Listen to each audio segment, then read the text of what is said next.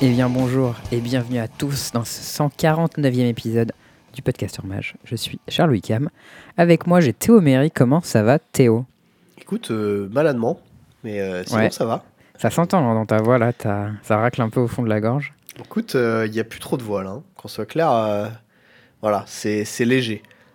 Mais Bah, euh, Écoute, quoi, moi j'ai la pêche, je vais essayer de, de rattraper, de compenser pour euh, pas que ça soit trop fatigant pour toi. Écoute, j'ai un petit peu de bière pour euh, m'adoucir m'adoucir la gorge. Eh ben dis donc, Pour endormir Et, les euh, mots. Mets du miel dedans peut-être. j'ai plus de miel, mec. Ma copine qui m'a dit pareil, fais-toi un thé au miel. J'ai fait, mais j'ai plus de miel. Une bière au miel, là t'es chaud. Hydrobel et tout. Vrai que hydromel, euh, c'est quelque chose hein, dans la bière, hein. ça se fait? Pareil. Ouais, moi de mon côté, je suis un peu content. J'ai mes histoires de, de d'appart, de machin qui touchent au bout. Donc, euh, du coup, je suis content. C'est finito les, les galères. Enfin, c'est bientôt finito les galères. Donc, euh. donc je suis hypé. Enfin, bravo.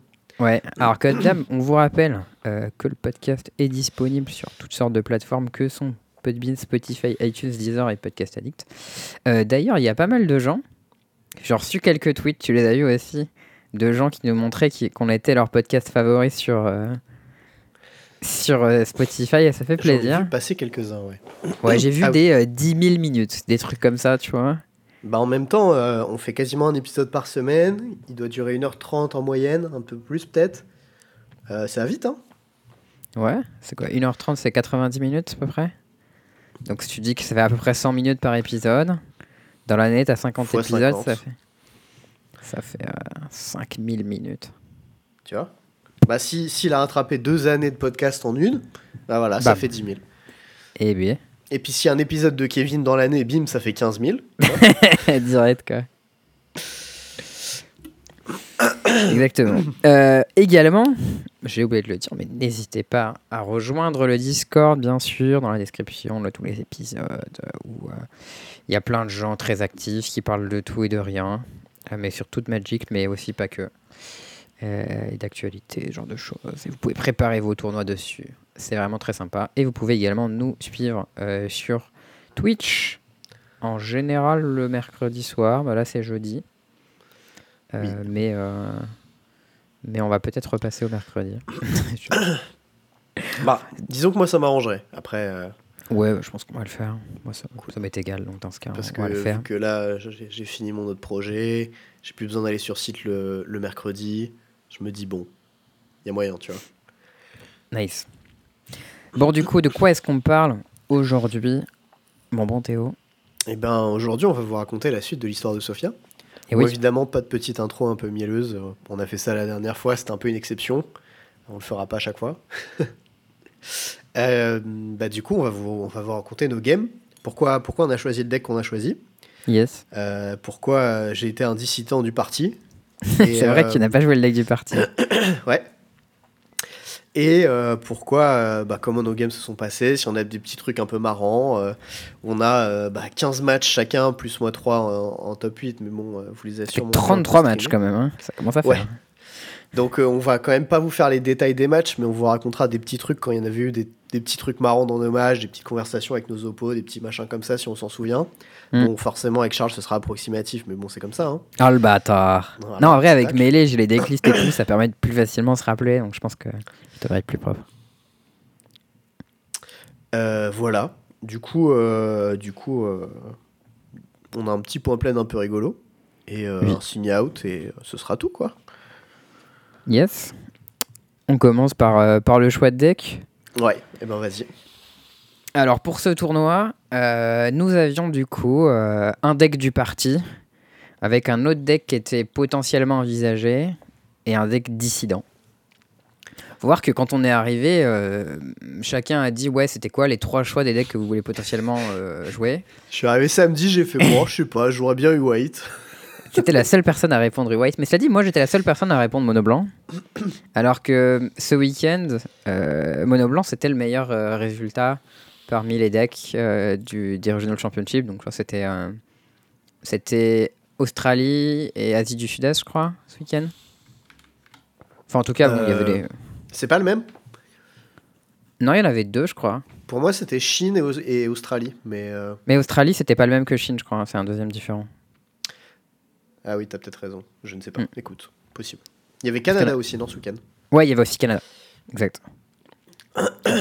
Et euh, sinon, la plupart des réponses, c'était euh, euh, Phoenix, Mono Vert, Spirit, quoi, en gros. Ange aussi, il y en avait quelques-uns qui étaient chauds dès le départ sur Ange. Ouais, dès le début, il y avait Pierrot et Mathieu ouais, qui étaient chauds sur Ange. Faut voir que Mathieu, le deck Ange, il l'a vu de giga loin. C'est-à-dire que moi, je savais même pas que c'était un deck qui existait.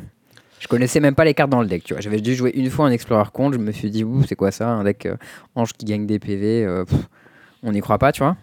Hmm. Mais, euh, mais euh, Mathieu, il y croyait à balle. Et puis Ro, qui avait un peu joué avec Mathieu, il dit Ah putain, le deck a l'air sympa et tout. J'ai monté le deck. Euh. Mais ouais, au final, au cours de la, de la semaine, comme on vous l'a raconté un peu la semaine dernière, il y a eu un peu des priorités qui étaient c'est quoi le meilleur deck Demonic Intent qu'on peut faire? PTDR, il n'y en a pas. Next. ouais, franchement, on a un peu. Ça nous a pris deux jours. Ouais. Et aussi, Bon, euh, comment on élimine le deck Ange Comme ça, on se, on se, on se focus sur les gros decks. Quoi. Donc la réponse pour éliminer le deck Ange, c'est on va le faire jouer contre Agdos, on va le faire jouer contre Monogreen, et on va le faire jouer contre Phoenix. Parce que a priori, c'est les plus gros decks. Et Winnie White aussi, qui était un des plus gros decks. Ouais. Euh, moi, j'étais pas trop chaud de jouer Winnie White parce que je l'avais un peu joué, j'aimais pas trop ça. Du coup, j'ai donné mon avis aux autres et euh, ils sont plusieurs à l'avoir dit Smith parce que j'ai dit ça. ce que je comprends, après ceci dit, j'ai quand même à dire pour ma défense que euh, j'ai pris ça avec des pincettes et j'ai dit moi c'est juste que j'aime pas trop le deck. Après je, sais pas s'il est euh, fondamentalement mauvais dans le format. Je pense qu'actuellement c'est plutôt bien même d'ailleurs. Mais, euh, mais bon, moi le feeling que j'ai eu c'était vraiment que le deck me chiait dessus et que c'était pas un feeling de jeu agréable. Donc je le sentais pas. C'est bizarre d'ailleurs que tu ressentes ça, parce que moi, pour le coup, au contraire, parmi les decks blancs aggro, c'est peut-être parce que moi je l'aime bien, que toi tu l'aimes pas et qu'on n'aime pas les mêmes trucs, hein, mais parmi les decks blancs aggro, je trouve vraiment que c'est un bon deck. Euh, je sais pas, je le trouve intéressant. Je trouve qu'il y a des cartes puissantes dedans. Alors, il n'y a pas beaucoup de spells, quoi. Il y a juste 4 brèves vie éléments, c'est vraiment un spell d'animal. Mais euh, je sais pas, je trouve qu'il y a des décisions un peu de séquencing, de est-ce que tu. Dans quel sens tu curves tes bêtes euh, quel, de drop tu proposes en premier Est-ce que tu fais Adeline tout de suite ou est-ce que tu la fais plus tard Est-ce que tu slow roll ton lieutenant ou pas enfin, Je sais pas, je trouve que la façon dont tu, tu builds euh, ton, ton board. Enfin, c'est un deck qui peut à la fois go tall et go wide, ce qui est pas du tout évident pour un deck aggro. En général, soit ça fait un gros body, un peu comme mono vert, soit ça fait beaucoup de body, mais ils sont petits. Et là, moi, je trouve que c'était un deck qui mulliganait peu, euh, qui pouvait grinder même euh, des games tour 5, 8, 10, sans forcément mourir, qui proposait des cartes méchantes. Si ton adversaire te laissait gérer pendant quelques tours, tu pouvais facilement partir en live. Je sais pas. Mais je trouvais que même post-side, euh, l'accès, quand ton adversaire avait beaucoup de removal à Wedding Announcement, c'était méchant, quoi. Moi, je l'avais joué contre Agdos, c'était ok contre Agdos. Je l'avais joué contre Ange, c'était nul à chier contre Ange. Ouais. Et euh, j'avais pas un feeling de deck euh, impressionnant. Genre, c'était ok, mais. Et aussi, l'autre argument, c'est que les séries que j'avais fait contre toi, je crois, où tu jouais Ange, le deck m'a vraiment chié dessus. Ouais, c'est vrai que tu, as beaucoup mulligan et tout, alors que normalement, c'est un deck qui mulligan pas beaucoup. Et pas un peu, genre, c'était. Euh, j'ai enchaîné Mulligan 5, Mulligan 4, genre sur une dizaine de games, et genre, je sais pas, j'ai dû mulligagner, je dirais 50% de mes mains, un truc comme ça. Enfin, c'était hmm. vraiment hard, quoi. Ouais, bah, moi, en fait, pré-bootcamp, j'avais un peu joué le deck. Euh, j'avais joué contre Lotus Field. Bon, Lotus Field, c'est la boucherie. Hein. Euh, t'as une clock qui est hyper rapide, plus des Et post-side, t'as des trucs genre Reda, machin, donc genre tu le démolis, euh, mec il peut pas gagner quoi. Et même à l'époque il y avait les Damping Sphere et tout, enfin c'était vraiment euh, hallucinant. Et, euh, et j'avais joué un peu contre le deck Rakdos et je trouvais que les match-ups étaient vraiment équilibrés. Ce qui est pas du tout évident parce que quand tu joues un deck bah, blanc aggro, full créature et tout t'attendrais à te faire défoncer par le deck midrange quoi. Et. Sholdred ça te défonce un peu aussi, stabilise un peu hein, quand même. ouais, Sholdred ça prend bien Brutal Qatar. Hein. Oui, oui, non mais. Ok, enfin faut que ah le Qatar il passe la saisie, elle est removal et que toi t'es ton genre euh, ton, ton truc up pour euh, bloquer le removal sur le Qatar. Enfin, euh, bon. Ouais, mais sinon Shoulder ça bloque une bête et toi t'en pales. Tu t'attaques avec tout ton board. Le mec il fait bah, ok, je bloque une bête et je prends 8. oui, mais ce que, enfin, ce que le deck essaie de faire, Rakdos contre Winnie White, c'est qu'il essaie de stabiliser la situation, de se mettre dans un spot où tu fais du one for one. Il va slammer une Sholdred, et si t'es dans un spot où t'as deux bêtes et lui une Sholdred, tu fais plus rien.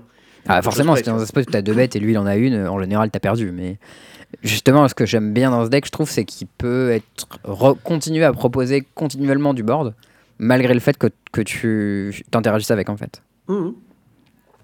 Mais je trouve que sa capacité à grind, elle est relative quand même. Voilà, après, Bah, en vrai, moi, il y a une des cartes que j'aimais beaucoup contre Rakdos, c'était Château Blanc. oui, mais Et notamment, genre post-side, quand t'avais Wedding Announcement et que tes châteaux ils faisaient des 2-2 au lieu de faire des 1-1, bah, c'était vraiment méchant quoi. Le deck, il avait du mal à battre une 2-2 tous les tours quoi. Oui, oui, non, mais je, je suis d'accord que Castle c'était très bien. Après, Castle, t'en as deux dans le deck, c'est pas une carte tutorisable, c'est une carte qui fait rien avant le tour 5 et qui implique que tu dois dans ce mauvais spot. Enfin, voilà, c'est euh, c'est un peu compliqué comme carte quoi. Bah, c'est pas suffisant, c'est sûr, mais bon. Bref, toujours est-il que euh, pour ce qui est des choix de deck, euh, la plupart des gens étaient assez séduits par Phoenix, qui était un peu le deck à la mode. On savait qu'il y en aurait beaucoup. Euh, Mono vert, j'étais le seul à être intéressé par le deck. Non, il y avait des le tour. Ouais, au début, mais rapidement, il, il a préféré Ange et il, était en mode. tranché, euh, pas autant que ça en tout cas. Bah, pendant un moment, il a dit ouais, soit je jouerais Ange, soit, soit, Ange, soit, soit Ange, soit Phoenix. Mais c'est vrai que Mono vert, c'était son troisième choix. Et quelques jours avant, le, enfin, la veille ou l'avant-veille des choix décisifs pour tout le monde, j'étais le seul à être encore intéressé par Mono vert. Et, euh, et ouais, la plupart des autres gens euh, étaient pas mal intéressés par euh, Phoenix et Spirit. Granger avait parlé de Fires aussi à un moment, c'était le seul qui était un peu intéressé par le deck. Ouais, c'était pas impressionnant du tout. Ouais, enfin c'était un euh, deck euh, contrôle tap out quoi, qui des Ça fois fait des trucs un peu méchants. Voilà. Ouais, c'est ça, c'est ça aplatit Rakdos, mais à côté de ça, euh, ça fait pas grand chose d'hyper impressionnant. Je ça perdait contre Mono vert. Et je on n'avait pas vraiment envie de perdre contre Mono vert, je crois. hein.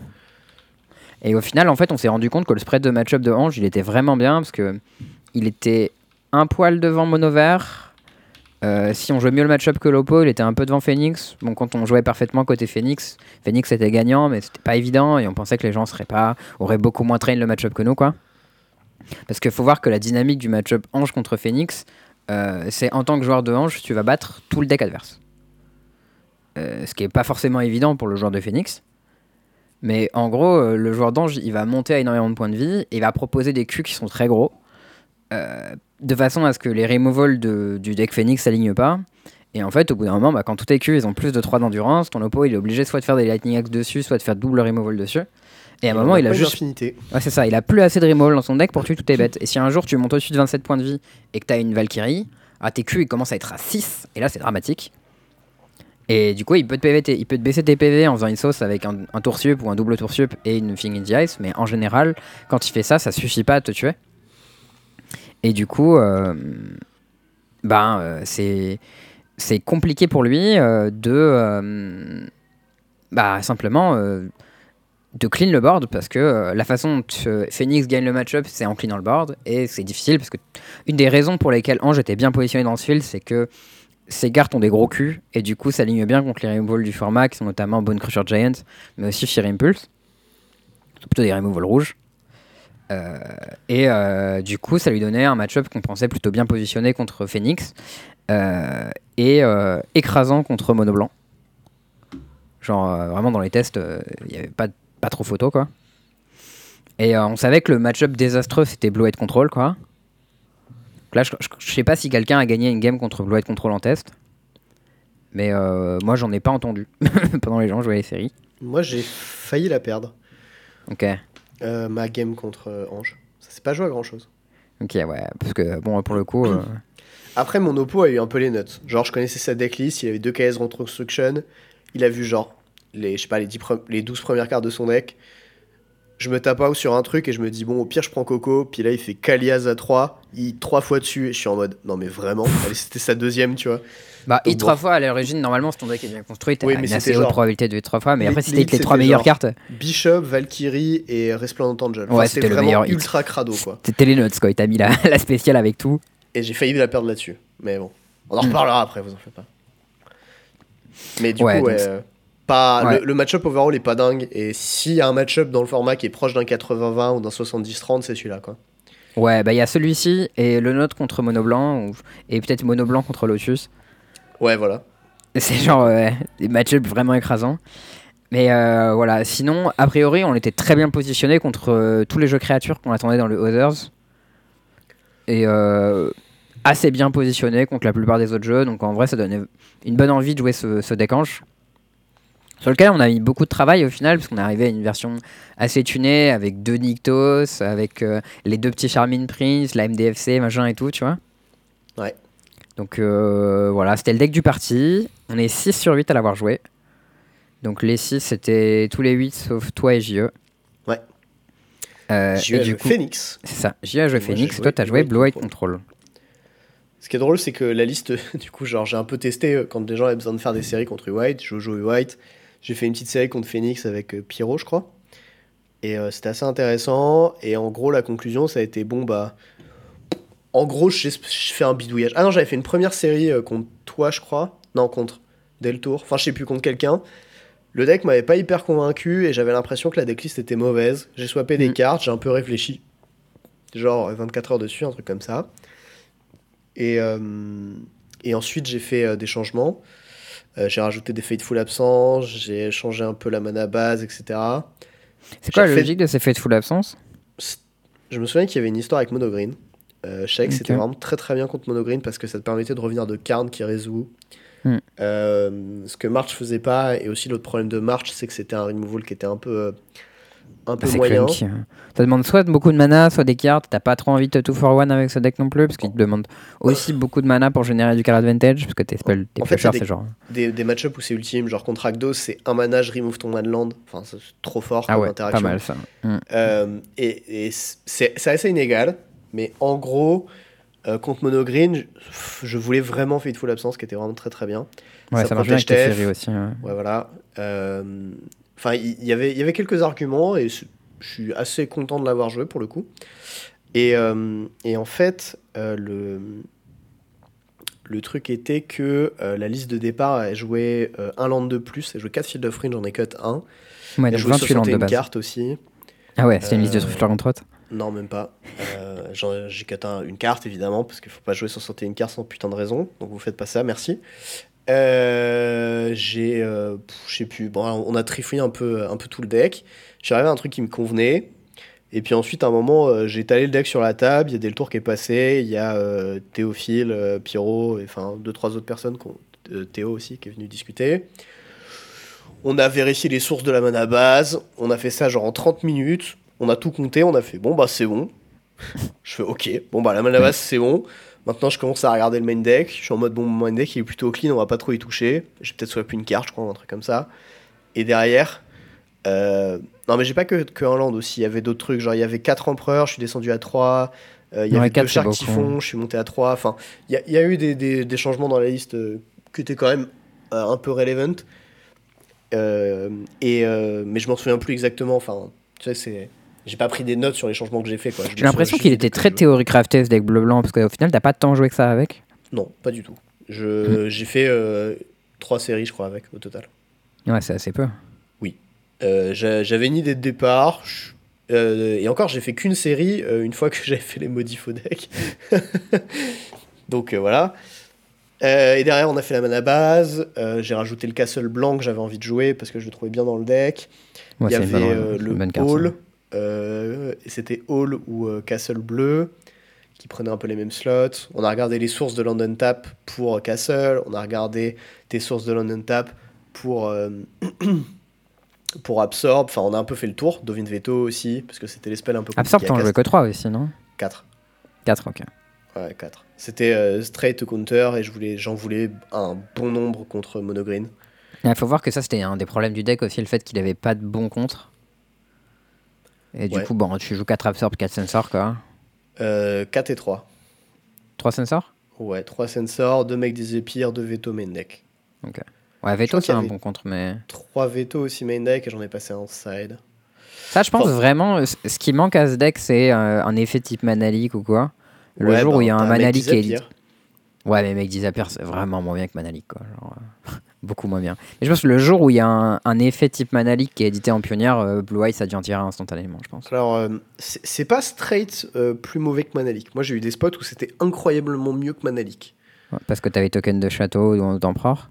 Mon, mon oppo fait euh, Galvanic dans Turn, Je fais, bah, Oh. je sac mon token de. euh, Enfin, je fais en réponse, je fais euh, empereur, token, galvanique, euh, non, euh, euh, make disappear, sac le token contre les deux. Ouah, ça c'est pas mal ça. Et ça, c'était très, très, très, très puissant. Un truc comme Il a dû voir flou ton oppo. Il a dit oh Ouais, ouais. Celui-là, je. Et là, j'ai fait, oh putain, le mec disappear, mon gars. Point d'exclamation glouton dans le chat. Ouais, ouais. Non, celui- celui-là, il m'a mis très bien. Mais bon, bref, on, on a tuné le deck assez vite au final. J'étais en mode, bon, qu'est-ce que je veux post-side J'ai fait, bon, déjà, je veux le, la- le gros Kraken, là. Tu sais, je suis passé dans, les, dans le pool de cartes que m'avait prêté, que j'avais en rab. J'ai vu le gros Kraken, j'ai fait, oh oui, toi, tu rentres. Hullbreaker Aurore. Euh, Lui, c'est pour quel match-up que tu le vois? Phoenix. Phoenix, et genre, s'il y avait un miroir ou un Lotus ou un truc comme ça, enfin. Contre Phoenix, t'as le temps d'aligner 9 landes. Après, il peut jamais le tuer, j'imagine. ah, mec, Euh, euh, déjà, il peut pas le tuer, et puis t'as tout le temps du monde contre Phoenix. hein. Ouais, Ouais, ouais. parce que tu, tu, tu l'empêches de partir euh, constamment. Bah, ouais, que il a trop peur, il peut, tu peux exiler ses merdes aussi avec Wandering Emperor et tout. Ouais. Lui, il peut jamais se battre. euh, ok. Non, non, il, enfin, il peut essayer, mais il n'y arrivera pas. Hmm. C'est, en fait, il, il te tue pas l'aggro parce que tu sides de manière à, à pas te faire baiser. C'est en open decklist, donc tu sais si ton oppo il a des pyros ou pas. Donc, enfin, genre, Kraken c'est broken dans le, dans, dans le match-up. Et il était là Ouais. juste pour ça. Il y avait un Dream Troller que j'ai jamais casté une seule fois de ever. Pourtant, il était beau, hein, c'était le Dream Troller de Swift, là, Extended et tout. Ouais, c'était un très joli Dream Troller, mais euh, il n'a jamais été cast. Euh, une fois, je l'ai pioché contre Agdos et je suis mort. Ok. Parce que j'avais que 5 landes en jeu, je crois. Ah non, non, j'ai pas perdu une match contre Agdos. Bah, j'ai dû le piocher, mon oppo a perdu, je crois, mais je l'ai pas cast. T'as pas eu le temps de le caster. Euh, Il y avait une Lyra, enfin non, un Ben Slayer Angel aussi qui a jamais été cast. Enfin bon, bref, le, le plan post-side c'était d'avoir des menaces qui étaient un peu débiles et euh, un, un moyen un peu de clore des games. Donc du coup, Est-ce que t'avais. Starname Unleash euh, parmi ces menaces? Non, je l'avais pas parce que Pourquoi? j'avais jamais testé le truc et j'étais pas convaincu. Mais a posteriori, je pense que c'était une bonne carte. que J'aurais probablement dû jouer. Bon, Nassif, il avait ça, mais je savais Je- pas si c'était bien. je pense que c'était c'était- une bonne carte. Euh, Bon, voilà, il y avait quelques trucs. On a passé un peu de temps sur le deck et franchement, euh, la, la team m'a bien aidé à, à combler les petits trous que j'avais dans le deck. Et, euh, et voilà, moi je suis parti sur la liste du coup que, que, vous, avez, euh, bah, que vous avez vu du coup si jamais vous avez checké. Mm. Et, et puis voilà, c'était un peu comme ça que je me suis décidé. Et toi, le positionnement, du coup, t'attendais de Blue White Control. Euh, c'était quoi, du coup? Alors en fait, je, je, me, je me suis pas vraiment posé cette question-là. Moi, j'ai juste regardé les decks euh, qui me faisaient envie de jouer. Il y avait Phoenix, il y Mhm. avait euh, Mono White, Ange me faisait pas du tout envie, et Rakdos. Euh, Je vais pas te mentir, en fait, Ange me faisait pas trop envie non plus. hein.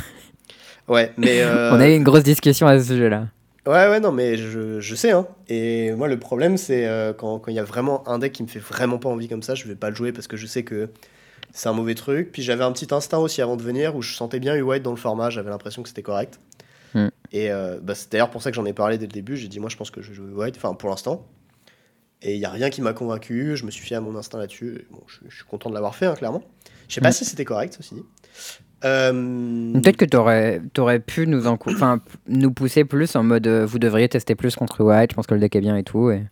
Bah, en- Alors en fait déjà il y avait euh, Deltour qui était très, euh, très en mode euh, de, non non je jouerai pas contrôle parce qu'il y avait ce côté où euh, alors je sais plus c'était quoi son argument mais en gros il expliquait qu'au contrôle c'était bien contre les joueurs nuls ce qui est un peu vrai je comprends où est-ce qu'il va avec ça en gros l'idée c'est Mm. que quand tu joues contre contrôle tu as des tours clés Euh, genre typiquement là le tour 4 parce qu'en fait ton tour 4 t'as euh, Empereur t'as Memory euh, Deluge. Memory Deluge et ta Behold de Multiverse qui font que, Mm.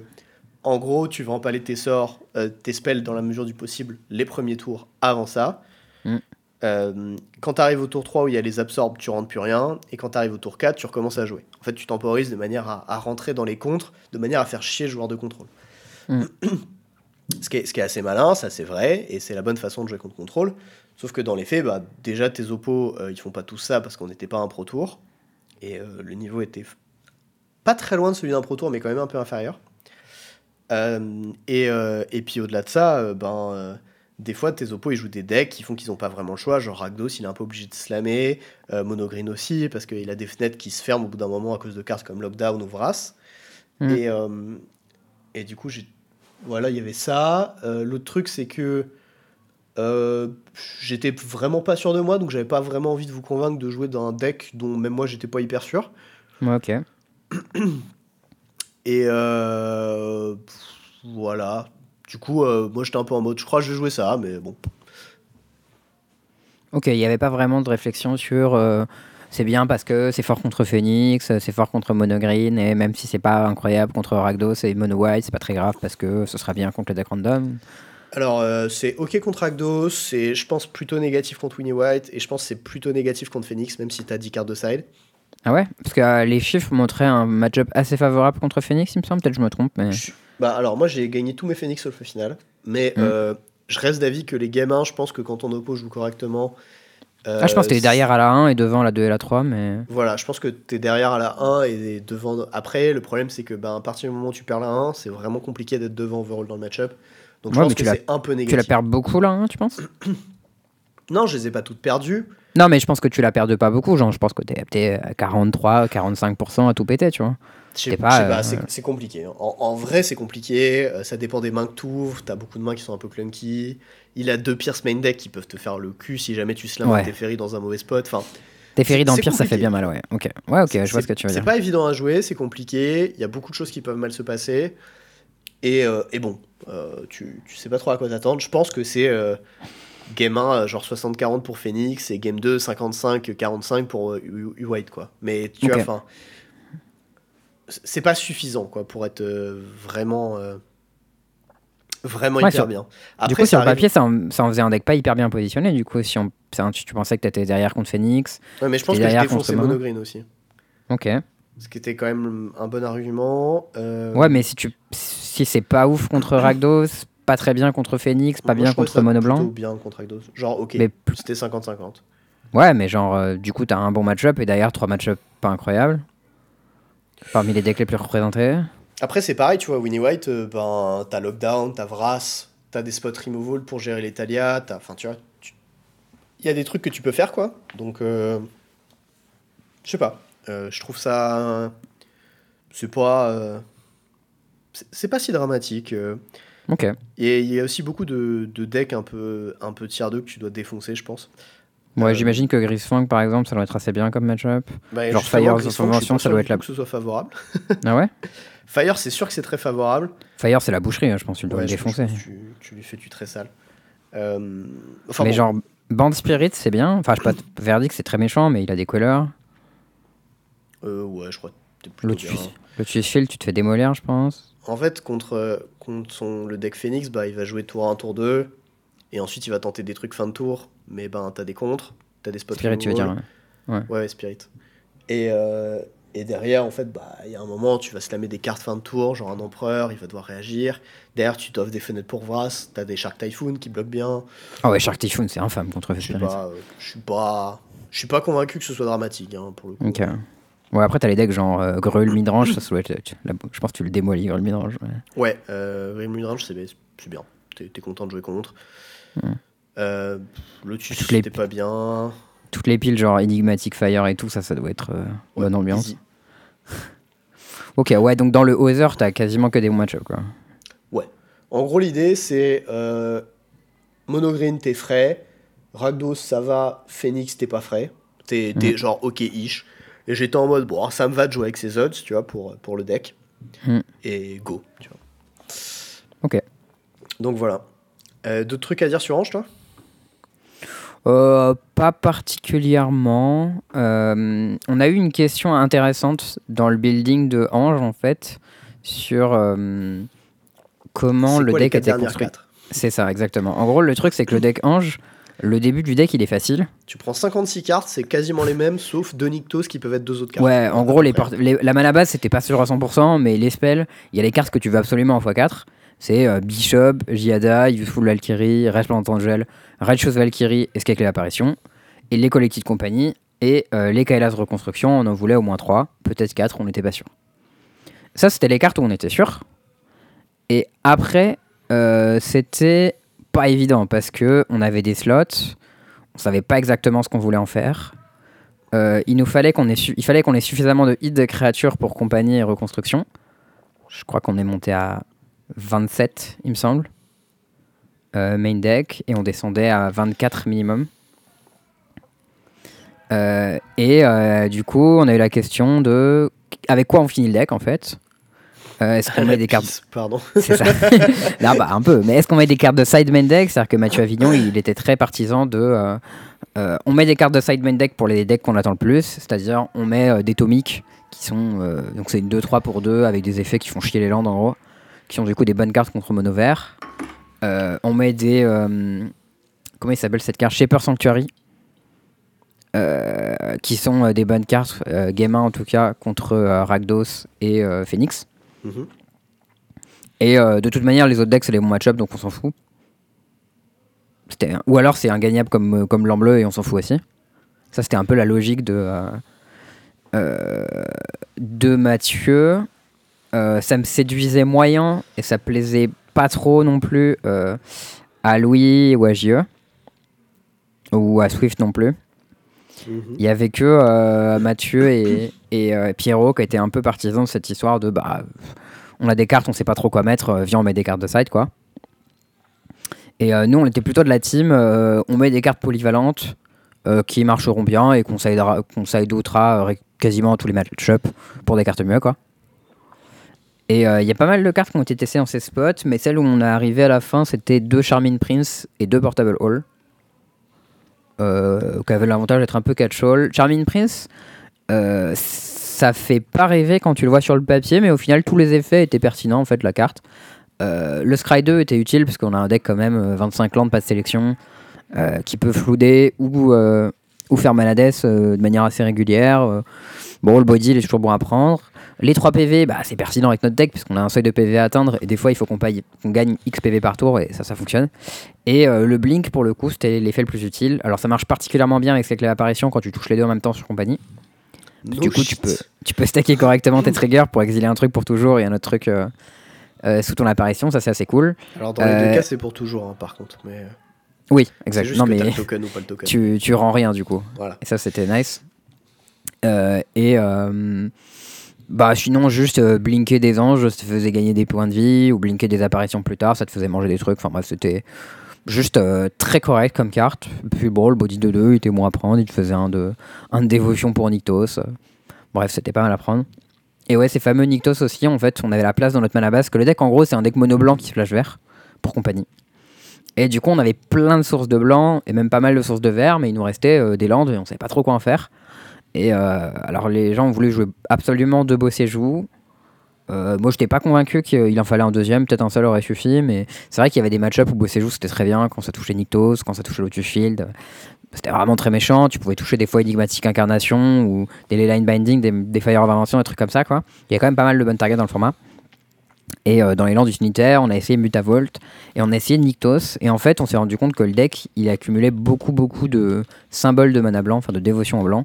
Parce que on a des cartes double blanc comme Resplendent Angel et Skyclave Apparition. Et Bishop of Wings. Du coup, euh, ben, régulièrement, euh, Nyctos c'était ancienne tombe. Et en fait, dans ce deck-là, c'était trop fort. Parce que bah, notamment, on a KLS Reconstruction qui est un gros mana sink euh, quand t'as beaucoup de mana. Et en fait, le simple fait de pouvoir faire une reconstruction à 6 tour 5, enfin à, x égale 3 euh, tour 5, c'était vraiment très puissant parce que la différence entre une reconstruction euh, qui touche 2 bêtes ou qui touche 3 bêtes, elle est assez grande. Et depuis un board vide, reconstruction sur les 3 meilleures bêtes, qui sont du coup euh, Right Shoes, Bishop et Resplendante, euh, ça part euh, giga vite en couille. Et euh, il suffit que tu aies any board avant, et euh, bon, c'est vraiment euh, c'est- très puissant quoi. Et après, bon, euh, le side il était assez classique au final. Euh, il y avait beaucoup des cartes de hate pour certains match-ups, genre des Needle pour les carnes, des Rest in Peace pour le, Graveyard, euh, des Damping Sphere pour, euh, pour Mono Vert et, et Lotus Shield. Et après, il y avait quelques cartes un peu polyvalentes qu'on savait pas trop quoi mettre exactement, on avait plein de possibilités. Et au final, à la fin, euh, il y a eu ces idées qui sont sorties qui étaient euh, Vivienne Reed et Archangel Avacine, qui m'ont beaucoup hypé, j'avoue. J'ai toujours En pas fait- compris pourquoi vous avez joué Archange Avacine. Mais Mais il y a Archangel marqué Avacine. Alors, ange sur la. alors déjà, déjà c'est un ange. Donc ça trigger tes cartes. Mais il y a marqué pertinent. non ange, putain. Mais on s'en fout, t'as pas toujours besoin de la flipper, mais t'as des cartes qui sont pas anges dans ton deck. Hein. T'as des, euh, des bishops, ils sont pas anges. Des euh, Charming Prince, ils sont pas anges. Et des euh, apparitions, ils sont pas anges. Tu vois. Mais juste le simple fait d'avoir un gros pâté flash qui protège ton board et euh, qui est un ange en plus du reste, quoi. Il y a plein de match où c'était très très bien. Genre contre Rakdos, c'était très fort. Juste parce que, bah. Juste un 5 drop puissant, c'est fort contre Rakdos, quoi. Puis ça fait gagner les combats. Si jamais tu flippes, tu restes tout son board. Genre, enfin, sauf Shoulder Ride, mais tu vois, euh, ça gagne bien les règles, etc. Euh, bah, contre Blow White, c'est une carte flash en plus. C'est toujours bon à prendre. Euh, contre Spirit, c'est la boucherie. Parce bah, ça coûte 5, ça prend pas spell caller. Euh, ça fait gagner le combat instantanément quand tu la poses. Si ça flip, il perd tout son board. Enfin bref. J'ai pas mal de match-up comme ça où vraiment c'était très bien à Vaccine. Et euh, genre, il y avait les match-up, tu vois, contre euh, Fire of Invention, avec enfin la version Kiruga, euh, qui avait des, des verdicts en side. Bah, le mec il fait verdict, tu fais Avacine et il a perdu quoi. Et bah, juste le simple fait d'en avoir une dans des 75 aussi, ça oblige l'adversaire à tourner autour dans les spots où t'as juste compagnie, des trucs comme ça.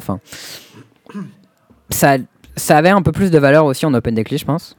Mhm. Et, euh, et Ah oui, juste j'ai hésité carte, à jouer un Settle the Wreckage aussi dans le deck pour euh, l'open decklist d'ailleurs. je pense que t'aurais dû, à mon avis. Peut-être. Chose, ça te fait gagner quelques pourcents. Mais en tout cas, ouais, voilà.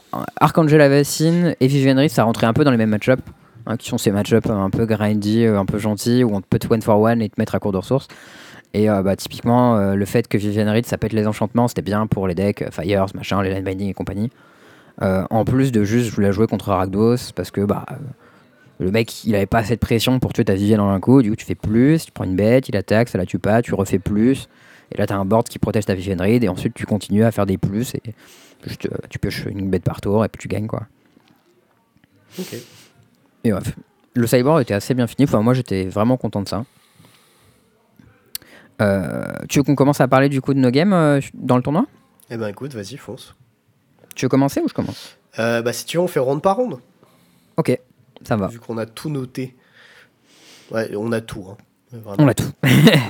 Tu Ça comment- va être long. Prêts. Ouais, tu veux commencer? Non, vas-y, vas-y. Ok, bah alors moi, ronde 1, je joue contre Mono Green, c'était Simon Nilsson. Très sympa. Euh, contre- On a Ouais, qui j'avais jamais joué, mais il était hyper gentil. Euh, très très agréable de jouer contre lui. euh. Il, dem- il a vu ma decklist, il m'a demandé si j'étais français. Je lui dit oui, il m'a dit ah, euh, j'ai vu ta decklist, machin. euh, j'étais sur le Discord avec Louis Deltour, machin. Parce qu'en fait, Hmm. pour le Discord, Louis il partageait ses infos avec les Américains et les Américains avaient quelques potes européens qui avaient les infos. Donc euh, notamment euh, et Simon Nielsen. Mais je sais pas s'ils étaient hyper entraînés tout ça, ils connaissent bien le truc. Mais en tout cas, il m'a dit un truc genre I hope one of us mulligans to five ou un truc comme ça. Et après que tu sais, on a un peu rigolé, on a parlé, il me dit ouais, I hope one of us mulligan to five. Et juste à côté de moi, il y a Sam Rolfe qui lui répond Be careful what you wish for. Et après, il a mulligan à 5. Il a mulligan à 5. Évidemment. évidemment. Euh, il a fait une sortie genre elf, elf, il prend portable hall sur le deuxième elf, into avec l'évaporation sur le premier. Il fait la gueule et il se fait exploser à la 1. Logique. Ouais, à la 2, il me fait une sortie genre vraiment méchante. Je me retrouve dans un spot où euh, il a side-in sa. euh, comment ça s'appelle? Ratchet Bomb. Hmm. Ce à quoi je m'attendais pas trop, mais dans le spot, ça me défonçait. Et tu sais, il avait un board un peu méchant avec genre une Love Truck Beast euh, et genre des pâtés. Et en gros, je me retrouve dans un spot un peu merdique où euh, je vais être obligé de chum bloquer, mais il faut aussi que je fasse bosser joue sur sa bête et j'ai pas assez de mana pour me développer. Enfin bref, je suis vraiment dans la sauce quoi. Je suis obligé de jouer, gérer sa Ratchet Bomb sinon je vais mourir. Et finalement, je finis par me conclure que si je bloque avec mon Resplendent Angel, je suis mort anyway. Donc il faut que j'attaque avec. euh, parce qu'il faut descendre ses Sakura. Ensuite, il faudra que je fasse bosser jeu sur son truc. Et au fur et à mesure que je fais ma ligne, je me rends compte que j'ai un Brushland qui va me mettre un point. Euh, et en plus, lui, il a des elfes de merde qui peuvent attaquer, ce que j'ai pas compté au début. Mais du coup, mon Resplendent aurait pu bloquer ces 1 de merde. Et euh, du coup, il a exact létal. Et je fais genre, ah putain, merde. et genre, en fait, je fais, moi, je fais ma ligne, il me regarde, il me dit, ben. Tu sais, il me regarde un peu confus, limite déçu. Ça m'a fait un peu mal, il m'a regardé un peu déçu, il m'a dit, ben, j'attaque avec tout et t'es mort, tu vois. J'étais en mode, ah bah ouais. je me disais, ah putain, genre, j'ai perdu un point dans son estime parce qu'il avait l'impression que j'étais un joueur fort, tu vois. Et là, il s'est dit, putain, il est nul en fait. euh. Il a juste punté. Ouais, mais je me suis senti trop mal, tu vois. Et je lui ai dit, ah ouais, bah, je- j'ai mal compté et tout. Euh, Et la 3, je m'en rappelle. Je tiens à dire quand même pour, le- pour les spectateurs que dans le récap sur notre Google Doc, il y a marqué 2Z et il a absolument pas gagné ce match 2Z. Ouais, t'as raison, je me suis gouré. J'ai gagné 2-1. Parce qu'à la 3, euh, je me rappelle plus du tout, mais j'ai gagné. D'ailleurs, euh, est-ce que tu. Enfin, la, la raison pour laquelle il rentre à Chatbaum, en fait, elle paraît évidente maintenant que tu dis qu'il a rentré. hein. Ouais. Mais en gros, l'idée, c'est que si jamais il fait Karn quand son Karn résout et qu'il fait moins 2, même s'il va chercher Ratchet Bomb et qu'il la joue dans le tour, ça prendra 3 tours de plus à s'activer et ce sera déjà Ouais. bien trop tard. Vrai. Alors que si jamais il a Slam T2, il y a tout à fait le temps qu'il monte à 3 avant que tu- qu'il soit dans la merde. Et, euh, et du coup, là, c'est vachement plus intéressant. Voilà. C'est vrai. Non, c'est tout à fait ça, tout à fait euh, vrai. Et on a discuté un peu après la game. Il je lui ai dit, ouais, euh, ah, il est pas mal le deck et tout. Euh, moi, j'étais le seul de la team à envisager de le jouer. Du coup, j'ai pas mal joué avec. Et lui, il m'a dit, ouais, franchement, il est pas mal. Puis les gens, ils sous-estiment grave le deck. Moi, je sideboard dans tous les match-ups. euh, genre 2-3 cartes à chaque fois et tout. Je pense qu'il avait pas mal bossé le deck. hein. Mhm. Sa decklist, elle a été euh, vraiment euh, assez propre. Quoi, et il avait un land de plus que la plupart des gens. 22 au lieu de 21. Et moi, j'ai j'ai l'impression d'avoir vu beaucoup de Lexis à 20 22, justement. Mais... Ah ouais? Bah, je- le standard, en tout cas, près. euh, Ah non, t'as Après- raison, 13, 4, 2, 2. Ouais, 21. ça. Non, t'as raison. J'ai vu Et lui, beaucoup de c'était 20 21. c'était 22. Et il avait un truc aussi très mignon qu'il m'a expliqué c'est qu'il avait un Nicole Bolas Dragon God dans le sideboard. Et Ni- Nicole Bolas, c'est le Planeswalker off-color euh, qui fait des pas hein. sauf avec House of Nissa. C'est ça, ou avec euh, Storm Festival. Et en gros, sa spécificité, c'est qu'il prend les capas de loyauté des autres Planeswalkers en jeu. Donc ça peut être une deuxième Cura quand tu pars en combo, des trucs comme ça. C'est particulièrement fort avec euh, la combo. comment elle s'appelle la carte? Shane Veil. Oui. Il m'a dit Ouais, en gros, ce que tu fais, c'est que dans le mirror, tu fais Karn et tu vas chercher Pissy Needle. Tu nommes Karn. Et après, tu fais Et, Dragon et ensuite, tu fais Nicole Bolas et t'actives Karn avec ton Nicole Bolas. J'étais en mode Putain, il a un trop gros cerveau, ce mec, c'est pas possible. Ouais, mais d'habitude, tu joues main deck, c'est pour ça que c'est un peu surprenant, mais bon. Ouais, bah, là, il, a, il a conclu que c'était pas très bien main deck, que c'était bien vraiment dans le mirror ou contre contrôle. Et que du coup, bah, tu préférais avoir un main deck un peu plus clean euh, et pas avoir une carte que tu peux pas casser dans le main deck. Ouais, Et tu mets dans le. du coup, tu, tu cut une target de card, donc du coup, tu perds un petit, un petit pourcentage main deck. Ouais, bon nécessaire, après, il lui en reste plein des targets de cartes. hein. Ouais, mais je suis- pas hyper convaincu de ça, tu vois. Je sais pas. En tout cas, quand il me l'a expliqué, ça avait vraiment l'air gros cerveau. Donc, euh, En tout cas, drôle si parce vous que. le connaissez pas, il joue très très bien à Magic, c'est un gars qui est très fort. Et euh, Mm. c'est grâce à lui en partie que Ogak a été ban en moderne. Parce qu'il a prouvé à un GP que de toute façon, les discussions sur les random slots que tu mettais euh, dans le gars n'avaient ouais. aucune valeur, il a pris les quatre différents qui étaient joués, il en a mis un de chaque et il a dit niquez-vous et il a gagné le GP. Je crois qu'il y en avait plus que ça. Il y en avait genre 6 ou 7, un truc comme ça. De hein. mémoire, c'était genre, il y avait 4, quatre flex slots et sur les 4 flex slots, il a mis 1-1-1. Ouais, il avait Et- un, un- un de chaque en tout cas. Voilà, c'était le gros fuck you et très drôle. Est-ce que c'est à ce GP le- là où il avait, il avait dormi une ronde et du coup il l'avait raté? Et bah, j'ai- j'y venais, c'est aussi le spécialiste euh, pour ronfler comme un psychopathe et euh, ne pas se réveiller à temps pour les tournois. Ouais. Voilà. Et probablement que c'était celui-là. Je ne sais pas, je sais qu'il a fait ça plusieurs fois et qu'il a pris une game loss rondin à plusieurs tournois. Mais dans le cas présent, là, il, avait, il lui manquait des cartes, il m'a dit. Ah. Il manquait deux, deux cartes dans son side, je sais plus ce que c'était. Il manquait genre son Stone Brain et un autre truc. Ouais, Il mais m'a il dit, ouais, euh, trouver, ça. Il m'a dit, ouais, ouais, mais il a, à la ronde 1, quand il a joué contre moi, il avait pas encore les cartes. Ouais, bon. Il m'a dit, ouais, c'est Toffel qui devait me les amener, mais il les a pas pris ou je sais pas quoi. Il m'a dit, ouais, j'ai pas Stone Brain, euh, je peux pas gagner avec ma combo. Du coup, on a regardé son side ensemble et on a conclu qu'il pouvait quand même gagner avec autre chose. Euh, je sais plus ce que c'était. Ouais, c'est ça, c'est- il peut faire Woodcolor Automaton. Ensuite, il peut le buter avec Transmogrifying Wand. Ensuite, il peut exiler son graveyard avec Tormod Crypt et le Rewish. Et du coup, il fait un filet Woodcolor Automaton, il active tous ses landes et il tue l'oppo. Ok, pas mal. Ce qui, est, ce qui est un peu élaboré comme Wincon, mais euh, ça fonctionne quand même. Enfin, si ton adversaire a pas un fini PV, quoi. Ce qui risque d'être le cas quand même, mais bon. Ok. Toi, c'était quoi ta ronde 1 Euh, ronde 1, j'ai joué contre un mec que je connaissais pas, mais qui a plutôt un bon elo, 1913 quand même, Ouais. euh, qui s'appelait Andrade Ro- Joao, Roao, je sais pas. Euh, J'aurais dit du coup un d'instinct espagnol, je me souviens plus exactement de l'origine de ce monsieur. Il jouait mono vert et je me souviens que je l'avais défoncé et il avait pris 2 Z. Voilà. C'est tout ce dont je me souviens par contre. Ah ouais, bah t'inquiète que moi, il y a quelques rondes dont je me rappelle pas trop. Genre, typiquement, la ronde suivante, j'ai joué contre Band Spirit. Euh, je me rappelle que je l'ai mis 2-0 et que c'était un peu la boucherie. Mais à part ça, je me rappelle pas trop. C'est juste que, genre, Band Spirit, c'est un peu infâme parce que. Bah, un des avantages normalement avec Spirit, c'est qu'ils ont full flyer et du coup ils peuvent passer au-dessus de toi et tout machin. Bah, nous on a que des flyers aussi donc ça marche pas. Et en plus nos flyers ils sont super gros, genre 2-4. Et du coup bah leur bête passe pas. Et après tu fais genre euh, je fais un gros board, j'ai plein de points de vie, euh, j'ai double emblème et t'as perdu. C'est un gros flyer en effet. Voilà. Euh, moi, la ronde suivante, j'ai joué contre Phoenix. J'ai gagné 2-1. Mon oppo s'appelait Elsie Berk. Et ben, je... c'est l'oppo avec le plus bas elo que j'ai affronté depuis très longtemps. Ah ouais, couture pour lui. Il avait 1498 de elo. Ah oui, en dessous de 1500 c'est quand t'as un win rate négatif euh, lifetime en général. Ouais, et ben, c'est exactement son cas. Il a fait un GP où il a fait 6-8. Il a fait un PT où il a fait 8-13. Oula. Et c'est tout. Et euh, je me souviens qu'il jouait Phoenix, que j'aurais dû prendre 2-0, qu'il a put une game, du coup je l'ai gagné, et, euh, et à la 3 je l'ai bourré. Et du coup j'étais en mode, bon bah trop bien, Nice. c'est pris. voilà, ronde d'après, je joue contre Bantumin. Je sais pas si tu vois ce que c'est ce deck. C'est, Mhm. tu sais, euh, le deck Ah si, avec le les landes. a joué euh, sur Modo avec Coco et Talia. Ouais, c'est ça. Ouais. deck avec les landes qui font toutes les couleurs. Et l'idée, c'est qu'on a Werewolf Pack Leader, qui est quand même un très bon humain.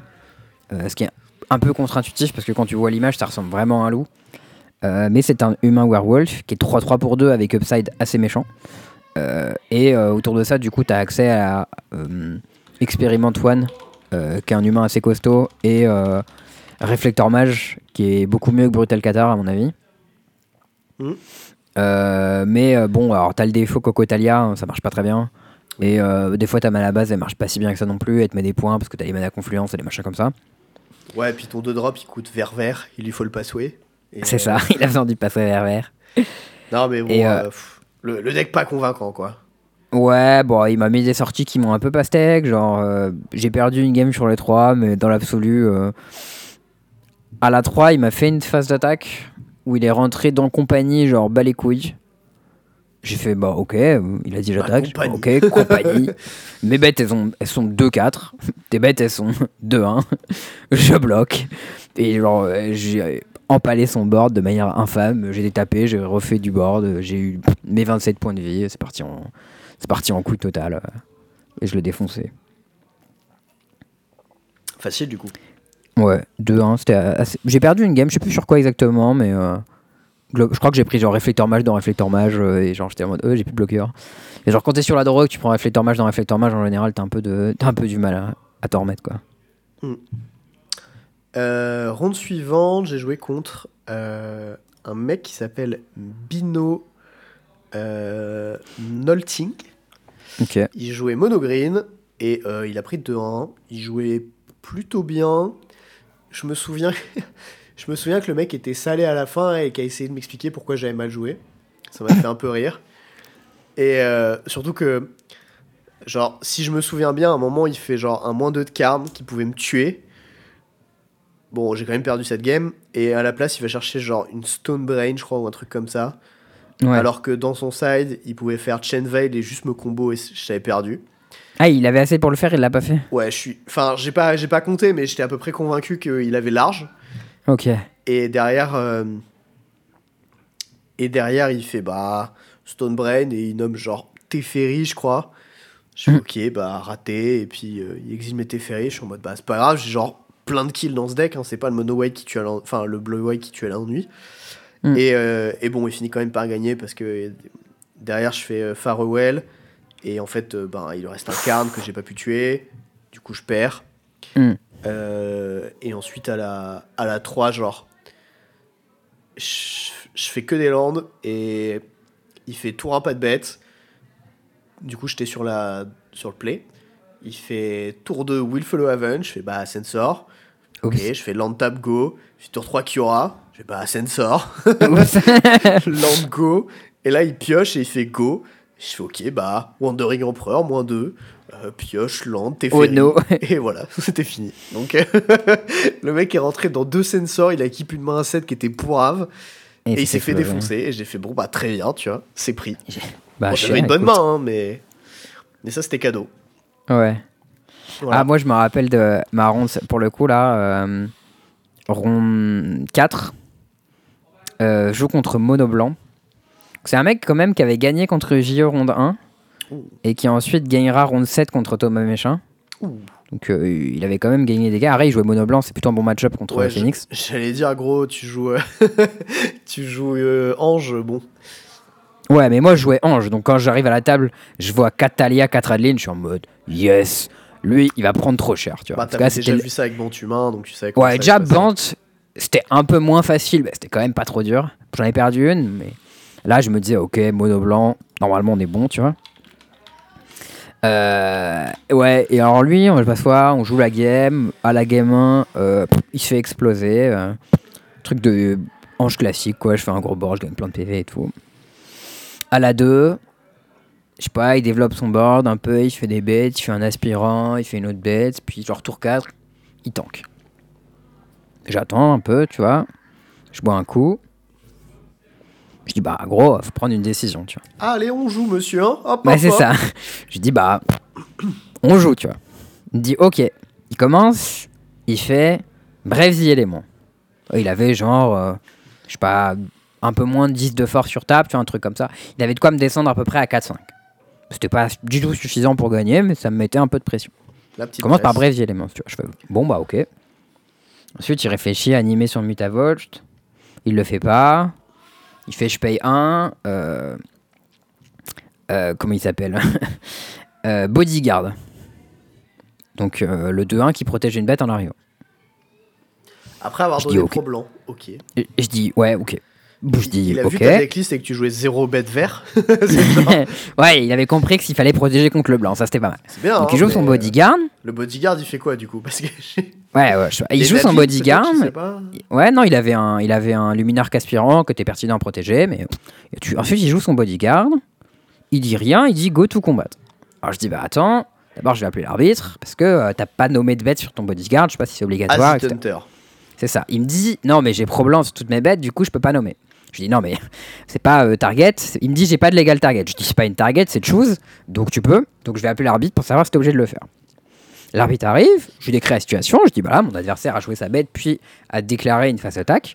Euh, il n'a pas déclaré de target, il n'a pas déclaré de bête protégée par son bodyguard. Est-ce que son bodyguard, est-ce qu'on rollback et il protège quelqu'un ou est-ce qu'il protège personne et chez L'arbitre me dit euh, il avait le droit de choisir quelqu'un, il a choisi personne, le bodyguard ne, choisit ne protège personne. Non mais Donc là, alors, mon en plus il y a un autre truc qui va pas parce que le bodyguard il dit Acid Hunter choose. Oui. Donc de Donc, toute façon il peut protéger une bête chez lui. Donc Oui, euh, oui, mais ça, il n'avait pas va, capté. là. Ouais, ouais, donc lui, il avait pas capté comment ça marchait protection. Euh, et il pensait se sentir malin en mode non, non, mais j'ai pas nommé parce que je pouvais pas. Et moi, je lui ai expliqué non, non, mais tu connais pas les règles, donc déjà, euh, voilà, ta gueule. J'appelle l'arbitre. Euh, tu connais pas les gars et en plus, t'es puni. Chez, vas-y, passe en combat. Tu vas prendre Là- ton taquet des règles. Allez hop. Donc là, il baisse un peu la tête en mode Hum, quand même, je suis un peu nul. Il passe en combat. Euh, il me dit trigger luminaire aspirant. Après, il me dit ah merde, j'ai pas de target parce que mes bêtes sont blanc. Alors moi, je lis sa carte et je me dis ah bah putain, peut-être qu'il peut mettre des, des compteurs sur mes bêtes, tu vois. Mais non, il y a son aspirant. bodyguard toujours en fait. hein. Alors, eh ben, j'étais pas encore là, tu vois. Moi, je prends sa carte, je me dis, alors, est-ce que tu peux mettre des compteurs sur mes bêtes? C'est du créature you control. Ah non, ça marche pas. Bon, je lui rends sa carte. Il commence à déclarer ses, il commence à engager ses bêtes. Je dis, attends, attends, attends. Je fais l'arbitre. Je dis, bah, arbitre. Euh, mon adversaire a déclaré son trigger luminaire aspirant. Ensuite, il m'a dit qu'il n'y avait pas de target légal. Et il est passé en combat, il a engagé ses bêtes. Mais je dis, mais il y a son bodyguard, il a été joué après Brave Elements. Donc Donc c'est une target légale. Donc, euh, est-ce que euh, son trigger est raté? Parce qu'il l'a quand même annoncé, mais il n'a pas annoncé de target légal, etc. Euh, mais du coup, l'arbitre me dit, Hmm, d'abord il me dit, le trigger il est raté. Je dis, bah il est pas raté parce qu'il l'a annoncé. Il a dit quand même trigger luminar. Et après il a dit, j'ai pas de target. Mais en vrai, il a une target légale. L'arbitre a dit, Hmm, réfléchis. Après il a dit, ouais bon ok, il va pouvoir prendre son compteur sur son bodyguard. Je dis, ok, prends ton compteur sur ton bodyguard. Tu peux refaire ta phase d'attaque un peu naze. Donc là, mon oppo, il est un peu dans les choux total, tu vois. Il est en train de se dire, putain, euh, le mec joue beaucoup mieux à Magic que moi, il m'explique les règles, c'est très très grave, quoi. Il fait sa phase d'attaque un peu naze, il met des points, je détape, euh, je lui fais l'amour, je gagne 150 points de vie, euh, j'ai 12 000 de body et scoop, tu vois. Et je me suis dit, toi, tu- mon, mon ami, tu ferais bien d'apprendre un petit peu mieux les règles de Magic. En effet. Je pense que, je pense que ça l'a un peu décontenancé. euh. C'était pas plus mal. Moi, il y, a- il y a eu un play que j'ai vu qui a été décrit sur, euh, sur le Discord. C'est. euh, j'ai une. Enfin, mon oppo a, Attends, c'était dans quel sens? Ouais, c'est ça. Mon oppo a une Sholdred, il m'attaque avec. Ouais. Et euh, moi, j'ai une 1-1, le petit diable qui ping là, quand il meurt. Le Euh, de. Oui, le token de, ouais, de Mixilus. Et, euh, et un Manland. Du coup, il fait bah haha, j'anime mon Manland et je double bloque la Sholdred avec le token et le truc. Et après, le ping, il va Ah oui. finir la Sholdred. Moi, j'étais en mode bah, il va Mauvaise mettre idée, 4 ça. sur, euh, sur la 3-3 et puis t'as perdu ton land. Hmm. Et, et derrière, je lis la conversation. Et je vois, et du coup, il a mis 4 sur mon land et j'ai perdu ma bête. J'avais l'air. J'étais en mode, bah ouais, il est pas obligé en fait. No. Et je me suis dit, ah ouais, faudrait. ça, c'est prendre son adversaire pour un con. Dommage En vrai, ça, c'est le genre de play. Moi, je dis toujours, il faut jamais euh, considérer que ton adversaire est mauvais par défaut parce que tu as des petits indices qui te laissent penser à un moment que tu as l'impression qu'il a fait une erreur ou quoi. Le, la enfin, le, le choix que tu devrais faire par défaut, c'est de supposer que. euh, Il va faire le meilleur choix. Que, en fait, ton adversaire a fait le meilleur choix, mais que c'est à toi qui manque une information. Ouais. Et ça te fait poser de meilleures questions. Des fois, il n'y a pas de réponse, hein, ça arrive, genre ton adversaire se plante. Mais Ouais, par défaut, c'est pas ce que drôle. tu dois faire. Ça, c'est drôle quand t'as des situations typiquement où quelqu'un se plante et genre fait une attaque insensée. Et toi en face, tu t'arrêtes et tu tankes, tu vois. Oui. Et t'es là en mode pourquoi il a fait ça? Et après, le mec en face se rend compte que tu tankes et se rend compte qu'il a fait une connerie et, et il est trop, genre trop honteux, tu vois, des trucs comme ça. et à la fin, t'es là en mode ben, bloc. Le mec est là en mode ouais, ouais, bah, c'était une erreur, tu vois. t'es en mode ah, ok.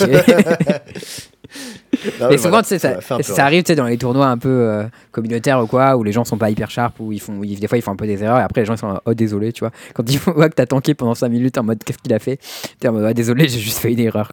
Moi, moi, en DC, ça m'est arrivé souvent de jouer contre des gars qui faisaient un peu nimp.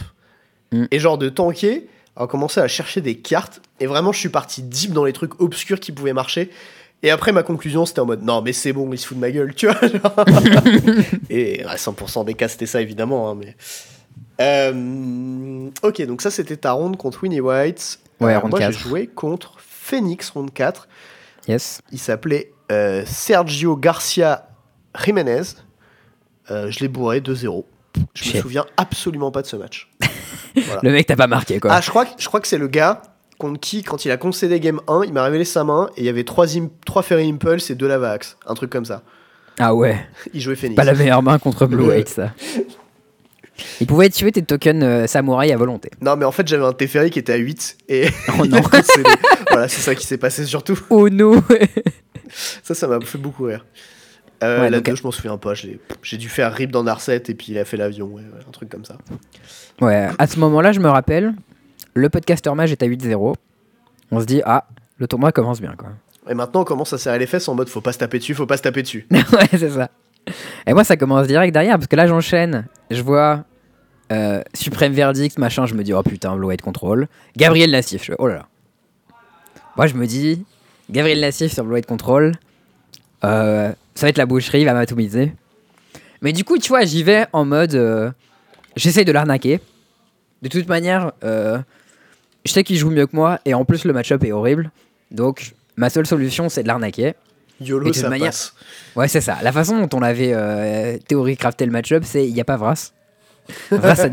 C'était nanana. Vras, ça n'existe pas, nanani, nana. C'est Mathieu Avignon, il a fait Regarde, le match-up il est facile. Tu prends tes oreilles, tu fais Y a pas Vras, y a pas Vras. bah voilà, c'était la conclusion. Bah il y avait beaucoup de Vras dans le mec, dommage. Ouais, mais du coup, euh, moi, la façon dont j'ai joué, j'ai beaucoup joué autour de ces cartes, parce qu'en fait, Gabriel Nassif, c'est un joueur qui est très patient. C'est-à-dire qu'il ne joue pas ses cartes. Et moi, j'avais appris qu'avec Ange, c'était possible aussi d'être très patient et de ne pas jouer tes cartes, parce que comme tu avais compagnie, ton adversaire était pas mal obligé de respecter, et du coup, en ne jouant pas tes cartes, tu forçais un peu ton adversaire à ne pas jouer ses cartes. Oui. Et euh, du coup, pendant la- à la 1, j'ai fait une, un, un Charming Prince tour 2. Puis j'ai fait, je crois, une Righteous Valkyrie. Et j'ai jamais attaqué avec ma Righteous Valkyrie pour pas prendre Wandering Emperor. Et j'ai attaqué tous les tours avec mon, euh, mon Charming Prince pour lui coller deux points tout de suite. Enfin, euh, ouais. Et j'avais euh, une compagnie en main que j'ai jamais joué. Et je gardais juste mes deux points comme ça. Et à un moment, je pioche, je pose mon land, je, je dis go. Lui détape, il se dit allez c'est pas possible, il a rien, tu vois. Il fait cinquième land Teferi. Et là, dans ma tête, je me suis dit, oh, oh, oh, tu vas activer ma carte piège, tu vois. Oh, le bolos, il s'est fait bait. là, il fait, je pioche. Je dis, j'ai passé un fin de tour. Je dis, hop, hop, hop, fin de main phase 2, collective compagnie. Et là, il fait, oulala. je pose de bêtes, dalala, les triggers, les machins, il détape ses deux landes, il est dans la sauce totale, je détape, je joue mes trucs, et là, genre, je l'atomise. Et j'étais en mode, yes Je l'ai attrapé. Et là, et genre, à la fin du match, il m'a dit, ah, à ce moment-là, tu m'as bien eu parce que, genre, t'as pioché, et t'as passé, le, as passé le tour comme si vraiment la carte que t'avais pioché c'était une pure merde et que tu pouvais rien en faire. Ah là là, acteur studio quoi. Ouais, vraiment. et m'a dit à ce moment-là, j'étais convaincu que t'avais rien, tu vois. Et, euh, et ouais, euh, à ce moment-là, du coup, on, était en, en, en, feature table. Et du coup, il y aura que la fin du match sur la feature parce qu'on était la backup table. Euh, mais du coup, je crois qu'il y a la game 3 en feature. Mais peut-être qu'il y a la game 2 aussi, je sais plus. Mais en tout cas, la game 2, elle a duré vraiment longtemps. où j'essaie de mettre une pression, mais ça n'a pas trop marché. J'avais Avacine up tout le long, mais c'est vraiment difficile de résoudre mes trucs. Euh, et euh, au final, j'ai un moment, j'ai essayé de jouer à Vaccine de manière proactive. J'ai pris un compte dedans. Après, j'ai essayé de faire compagnie et j'ai pris un compte. Et puis, bon, j'ai pris Vras, ça s'est mal passé. Je perds la 2 et la 3. Mais franchement, je me suis dit que j'étais pas si loin de lui prendre. Enfin, il y avait un peu moyen. Et à un moment, il m'a dit Ouais, y a, pendant beaucoup de tours, t'as tourné autour de Wandering Emperor en attaquant pas avec ta bête. Et moi, j'avais juste des contres. Et si t'avais attaqué, j'étais mort. J'étais en mode Ah putain. Genre, on peut pas trop dire à la fois nanana y a pas Vras et nanana y a pas Wandering Emperor genre enfin je sais pas trop c'est après euh, quand t'es dans la sauce il y a un moment où faut y aller quoi ouais mais je sais pas comme il avait l'air d'avoir pas grand chose tu vois genre il a aligné des land drops c'est Gab Gab c'est la même école que Wafo genre tu, tu, peux pas trop te fier à ce qui reflète dans ce qu'ils ont ah il est dans le, il est dans le chat en plus il est là c'est impossible de se fier mec euh, la dernière fois que j'ai joué contre Wafo j'étais en mode pendant deux tours, j'ai tourné autour de la brasse et il a fait une suite de deux plays qui m'ont convaincu instant qu'il avait pas brasse, tu vois. Ouais. Et du coup, j'étais en mode bon, ok, il a pas brasse, je me commit et derrière, je prends la brasse. Et j'étais en mode oh, putain, mais j'étais sûr que t'avais pas brasse. Tu fais bah non, j'ai slow roll. Je fais putain. ah. Bon, j'ai quand même gagné cette game, mais, en plus, tu sais, Gab, il a ce truc un peu comme John Finkel où quand tu le regardes à tout moment dans une partie, t'as vraiment l'impression qu'il est au fond du trou et qu'il a aucune bonne carte en main. Il est en train de se faire défoncer. Il a l'air désespéré tout le temps. Il a l'air désespéré tout le temps. Et moi, j'étais là en mode, gros, te fais pas avoir, tu vois. Viens pas slam dans ses contres. Parce que, bon, j'avais vu sa déclise, tu vois, il avait des Shark Alors c'était un peu dur de tourner autour de Shark parce que, ben, à un moment, je suis un peu obligé d'attaquer. Et à partir du moment où il, y a des spots où du coup j'attaque pas parce qu'il peut avoir ou Shark Typhon ou Wandering, mais du coup ma cloque elle est anémique et à tout moment il peut piocher. À un moment il, peut, il a 7 mana, il peut faire Vras plus compte backup et là ça commence à être dramatique. Et genre s'il fait Vras et que je fais Avacine et qu'il contre, genre j'ai juste perdu. Et à ce moment-là, je crois, je crois que je fais une Avacine proactive en fin de tour 6 en me disant de toute manière, derrière, il pouvoir faire Vras plus contre. Et contre l'Avacine, et derrière, ouais, et derrière, j'ai pas assez de trucs proactifs et je me fais attraper au bout, quoi. N'empêche le fait que pile le match, on se retrouve à parler de Gap parce que joue contre lui, il débarque dans le chat. Le, timing est improbable quand même, il est génial. C'est clair. bah, il pourrait nous dire ce qu'il a pensé du, de la game, mais c'est drôle parce que euh, j'ai revu la game sur le, sur le coverage derrière, et c'est vrai qu'il y a, y a Harry qui parle. Donc Harry, c'est Harry MTG qui est le gars qui fait. Euh, bah, le podcast avec euh, Gab, justement. C'est ça, Midweek Metagame avec Gab où ils sont, ils sont très potes et tout. Et du coup, ils, avaient discuté ensemble. Les gars lui avaient dit Ouais, euh, bon, il y a un bail dans la salle, c'est Ange, tu vois. Moi, j'ai envie de jouer que contre ça parce que bon, le deck, on l'explose. C'est à quoi il avait complètement raison. Euh, mais du coup, euh, à ce moment-là. Non, non, dis pas que t'as joué au Rift Gamin, Gab. Dis que t'as joué parfaitement et que si j'ai gagné, c'est vraiment parce que je suis trop fort à Magic. C'est beaucoup mieux. Après, c'est rabaissant pour moi et c'est pas très sympa. Et, euh, et, du coup, euh, il dit euh, Ouais, Gab m'a dit que ce, match c'était un, c'était un bail, et quand on arrive, il est mené 1-0, tu vois, ça la fait pas trop. Et, ce qui est drôle aussi, c'est que comme on avait, il nous avait démarré en différé pour avoir plus de. plus de, de game à l'écran en fait. du coup, la clock était off et ils avaient l'impression qu'il était dans les extra turns. Et du coup, euh, tous les viewers étaient en mode euh, Oh mon dieu, Gabi va faire draw, machin, où on est la cloque, etc. Alors qu'en fait, il y avait genre 10 minutes de cloque en plus et il n'y avait pas du tout de problème. Quoi. Ok. Euh, donc, ça, du coup, c'était le match contre Gab. Tu te retrouves à 4-1. Euh, moi, à ce moment-là, je joue contre Rakdos, contre un Anglais. Ouais. Un gars que j'aime beaucoup d'ailleurs. On a eu une conversation Ouais. intéressante après la game qui s'appelle Le mec de- de Axiom, ouais. Enfin, Ouais, c'est un il- mec de chez Axiom, j'allais dire. C'est un mec anglais qui joue bien, c'est c'est les mecs de chez Axiom, les Il, mecs il anglais a pas qui le bien. je crois, mais, euh, mais il fait partie des bons joueurs. Euh, je crois qu'il est d'origine indienne, il me semble. Il s'appelle Elia Tambi, ce qui colle avec euh, le postulat juste avant. Ça fait sens. Et, et en fait, il jouait Rakdos. On a eu un match très très close. Et en fait, j'ai fini par gagner les deux parce que bah, on s'est retrouvé dans l'exacte situation où en gros Rakdos est un peu devant au début et en fait, bah, t'as des meilleurs draws que lui. Et du coup, Hmm. bah, tu finis par gagner.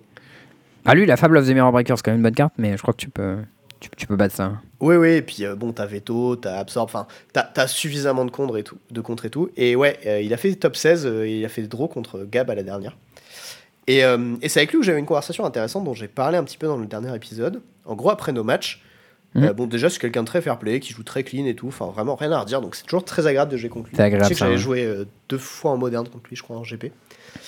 Et, euh, et du coup, on discute un peu. Je lui demande est-ce que du coup, ouais, t'as testé un peu le format? Il me dit ouais, ouais, je suis venu avec les Anglais euh, une semaine avant. Je fais ah bah, comme nous, euh, avec les Français, du coup. Et euh, du coup, il y avait la petite, petite rivalité, mais c'était cool. D'ailleurs, je sais, pas s'il y avait Autumn Burchett d'ailleurs au tournoi. Je ne l'ai pas vu. Donc je ne non crois pas. plus. Je crois qu'elle a un peu arrêté Magic. Ah, c'est possible. Parce que je crois qu'elle testait à l'origine avec les gars de chez Axiom, non? Alors, oui, mais avant le Covid. Et euh, Ouais, c'était il y a longtemps. Ah, elle a joué aux States. Ok, d'accord. Elle joue toujours alors. My bad. Euh, Et en fait, euh, la conversation, c'était en mode. Bon, alors moi, j'ai un sentiment. Et vu que c'est un joueur que je respecte, tu vois, j'en ai parlé un peu avec lui. Et je lui ai dit Est-ce que t'as l'impression qu'en Pionnier, et c'était assez vrai dans les games qu'on a joué, c'est aussi pour ça que j'en ai parlé avec lui. euh, souvent, tes games sont assez straightforward et t'as beaucoup de décisions évidentes. Et il y avait Ouais. genre plusieurs, plusieurs possibilités. C'est soit c'est parce qu'on a fait énormément de games en pionnier sur très peu de temps et que du coup on s'est buté au format et donc tout semble évident. Et l'autre possibilité, c'est juste que c'est un format qui est pas très technique ou pas très compliqué, sauf si euh, tu, euh, tu joues Phoenix, parce que Phoenix c'est un deck qui intrinsèquement est très dur à jouer. Mais Ouais, à cette exception-là, euh, voilà, ça c'était mon impression. Et, Moi, je suis euh, complètement d'accord avec toi. hein. Enfin, c'est une des raisons pour lesquelles j'aime pas ce format. C'est, je trouve que c'est un format qui a très peu de décisions et des décisions qui du coup ont beaucoup d'importance. Alors non, moi je suis, alors je suis pas d'accord avec ça. Je trouve qu'il y a beaucoup de décisions parce que les games durent pas mal de temps justement. Par Ouais, contre, toutes les décisions que tu prends sont assez faciles. Ok, ouais, à part quand tu joues Phoenix du coup, parce que là, Voilà. Phoenix, t'as, d'élever un- une carte en trop ou pas la bonne carte ou machin, euh, 12 tours plus tard, tu le payes et t'es là en mode non Voilà. Euh, et il était assez d'accord avec ça. Mm. Et euh, sa conclusion, c'était euh, Je crois que c'est parce qu'il y a beaucoup de decks un peu cons dans le format et que du coup, euh, les, les decks en fait qui, qui existent autour de ça, c'est des decks qui sont très adaptés à ça, à ces stratégies-là. Et qui du coup, bah, en fait, ont des removals adaptés à ça. Donc les removals s'emboîtent un peu comme des pièces de Lego de manière évidente. C'est ça. et, ouais. euh, ton oppo il fait les tu fais de red board sur Karn, ton oppo voilà, il fait une méta 2, tu fais bonne crusher dessus. T'as des La plays qui sont tellement puissants et logiques obvious, que quoi. ça. Ouais, ouais, je suis complètement d'accord. Et, euh, et j'étais assez d'accord avec ça, et j'avais un peu le même sentiment avec, avec Control, donc euh, voilà. C'était euh, le petit, euh, petite conversation intéressante que j'ai eu après un match avec, euh, avec Charles. Oui, parce que Ouais, c'est en anglais, on dit Charles. On dit Charles, ouais. Je trouve que ce format, il ressemble un peu au moderne d'il y a quelques années quand je l'aimais pas. Quand il partait un peu dans tous les sens. Tu sais, il y avait genre infect d'un côté et genre tronc de l'autre. Et euh, genre, il y avait beaucoup c'est des, des decks turn 3. hein. Ouais, mais en gros, c'était les decks proactifs très puissants qui allaient dans des directions hyper différentes. Et du coup, t'avais pas trop de bons decks interactifs. Et après, ils ont fait une vague de ban, into euh, des prints puissants, etc. Et là, le format, il est devenu plus interactif, notamment avec Modern Horizon 1 et Modern Horizon 2. Et je préfère largement le format comme il est maintenant. Mais je trouve que le pionnier ressemble un peu au format de cette époque-là. Ok. Euh, du coup, ça c'était ta ronde euh, 5. Ouais. Euh, ronde 6, moi j'ai joué contre euh, Band Spirit. Euh, j'ai pas trop de souvenirs, euh, si ce n'est Bah, que en fait, joué. c'est facile. Il a des, ça. des pigeons, et toi, t'as des pigeons plus gros. Et du coup, tu Ouais, j'ai joué des, des Skyclave apparition et il peut pas trop les battre. Euh, et du coup, à chaque fois, je fais ben, Skyclave apparition, je prends ton Lord. Et Ouais, il a après, il en Chain, mode- hein, normalement. mais- Ouais, ouais, il en a, hein, tu vois, des Rattle Chain, mais des fois, il en a pas. Et euh, à ce moment-là, bah, je l'attrape, tu vois. Et Il puis y en tu a, peux se le hein, sauf mes quand il y en a cartes. pas, quoi. Ouais, c'est ça, non, mais tu peux se le rouler tes cartes, tu peux tourner autour de ses comptes, ta compagnie, machin et tout. Enfin, t'as des trucs à faire, quoi. et- Bah, j'ai gagné, quoi. J'ai pas grand souvenir, j'ai gagné 2-1. Ok. Et toi, de ton côté Euh, Moi, ronde suivante, j'ai joué contre euh, le gars contre qui j'ai fait draw à Paris. À la dernière ronde, qui, euh, que j'allais bourrer, qui a top deck un homme nat et qui a joué très lentement Oh, le bâtard. euh, à Paris. Donc, du coup, bah, premier réflexe. Tu joues Le, me- le mec était sympathique, hein, ceci dit. Hmm. Euh, alors, attends. On va, on va te donner les blazes. Ah ouais, mais alors, putain. Le problème, c'est qu'il a un nom, prénom coréen. Euh, il s'appelle Jun Yi. Et son nom, c'est Block. Ou Block. Ou je ne sais pas. Bloc. Bloc. Bloc, je pense que ça se prononce. Johnny Block. Beloka. Et euh, bon, ceci dit, c'est un gars très sympathique, mais je pense que juste, euh, il jouait pas, pas très, euh, Pas très vite. Et Ouais. euh, lui jouait Ange. ok. Sauf que à la différence de vous, il avait les Adjani Firection en side, Ah qui était très fort. Parce qu'il jouait contre Ouais, ouais, alors, eux, ils sont. normalement, eux, ils sont monumentaux dans le miroir. Et euh, fort contre mono vert et probablement contre contrôle. Ouais. On Euh, va rappeler juste ce que fait cette carte-là, parce que je sais pas si on en avait parlé l'épisode précédent. Alors, c'est 3 manas, ça arrive avec deux compteurs, ça fait des plus 1, et ces plus 1, ils disent que si ta top card c'est une créature, tu la mets dans ta main. Je crois que peu Ah, c'est ça. c'est ta Genie là, la Genie complete euh, machin, Slipper Agent Oui, bah, Firection. Ah, ok, j'avais pas compris. Ah, d'accord, c'est pas le même que celui auquel je pensais. Non, pas du tout. Ouais, parce que c'est vrai que c'est un truc dont j'ai pas parlé. Oui, Euh, vous je avez vais juste, considéré la, la Gianni de euh, bloc de base qui dit si t'as 35 points de vie, tu peux exiler tous les autres permanents que tes adversaires contrôlent. C'est ça, Et exactement. Et lui, il s'exile lui-même, c'est Ageni Strength of the Pride. Euh, et en gros, l'idée, c'est que on s'est dit, ah putain, sinon on a trouvé le deck ange, il y aura d'autres gens qui vont le trouver. Et euh, du coup, on a une carte dans notre side. Euh, si on joue le miroir, euh, tu la poses, t'as instantanément gagné. Parce que en gros, dans le miroir, je- j'en parlerai tout à l'heure, mais on a facilement euh, 35 points de vie. Mm. Et, et après, on a fini par conclure que on serait probablement parmi les seuls à jouer ange et que c'était vraiment un but contre son camp de jouer ça dans son side, quoi. C'était un CSC. C'est ça. Et du coup, on l'a pas joué. À part Pierrot. Pierrot l'a joué, je crois. Donc, si j'avais joué contre lui et qu'il l'avait joué vraiment, ça m'aurait pas plu du tout. Euh, Ah, et je sais pas jeu, si Mathieu, je sais pas si Mathieu l'a joué aussi, mais je hein. crois pas. idée. Mais du coup, ouais, lui, c'était pas le même Majani, c'était un Jani de Dominaria, Dominaria United, C'est ça. c'est ça Euh, Adjani DMU, comme ça je vais lire la carte euh, Ouais, proprement. qui du coup piochait des cartes en gros. Alors, pour un vert vert, non, pour un vert blanc et un mana qui est soit vert soit blanc, donc un hybride, que tu payes avec Ouais. deux points de vie. euh, si jamais, il arrive à 4 compteurs, si jamais tu as payé 2 life, il arrive qu'avec 2 compteurs. Mhm. Plus 1, tu révèles la carte du ton deck, si c'est une créature ou un planeswalker, tu la mets dans ta main. Sinon, tu, tu peux la mettre en dessous. D'accord, Euh, c'est la seule capa quand t'as des landes, quand t'as les landes, tu bottom quoi. Ouais, c'est la seule capa relevant qu'il a, à peu de choses près. Euh, les autres, Ça fait piocher un tour sur deux quoi. Ouais, euh, voilà. Et puis, il Et- faut finir par le buter parce que sinon, t'as un emblème qui dit quand tu casses une créature, l'adversaire ciblé prend deux compteurs poison. Bah, c'est hyper pertinent, 5, ça. t'as perdu. Donc, Ouais, c'est c'est pas, c'est pas la seule capa qu'il a. L'ulti, il est hyper pertinent. il arrive à Tu peux 2. juste tuer le mec. C'est ça le truc. Ouais. Il arrive à 2, mais donc le temps qu'il arrive à 6, t'as quand même 5 tours. Bon, euh, T'es quand même large. t'as un peu de marge. Mm.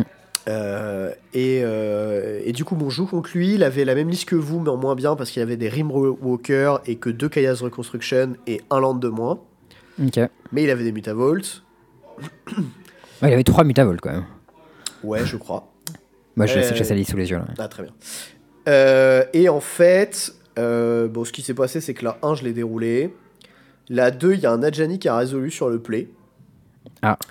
Et euh, en fait, il a pioché genre 4 cartes avec, je crois. Ah oui. Et j'ai Pas perdu mal. avec ça. 3 mana Euh, pioche 4. Il Solide. a fait un Rimwalker aussi, qui a 3 tours de suite à caster 4 ou 5 bêtes au total. Ce qui est Ouais. statistiquement hautement improbable vu le compte d'ange que t'as dans le deck. hein.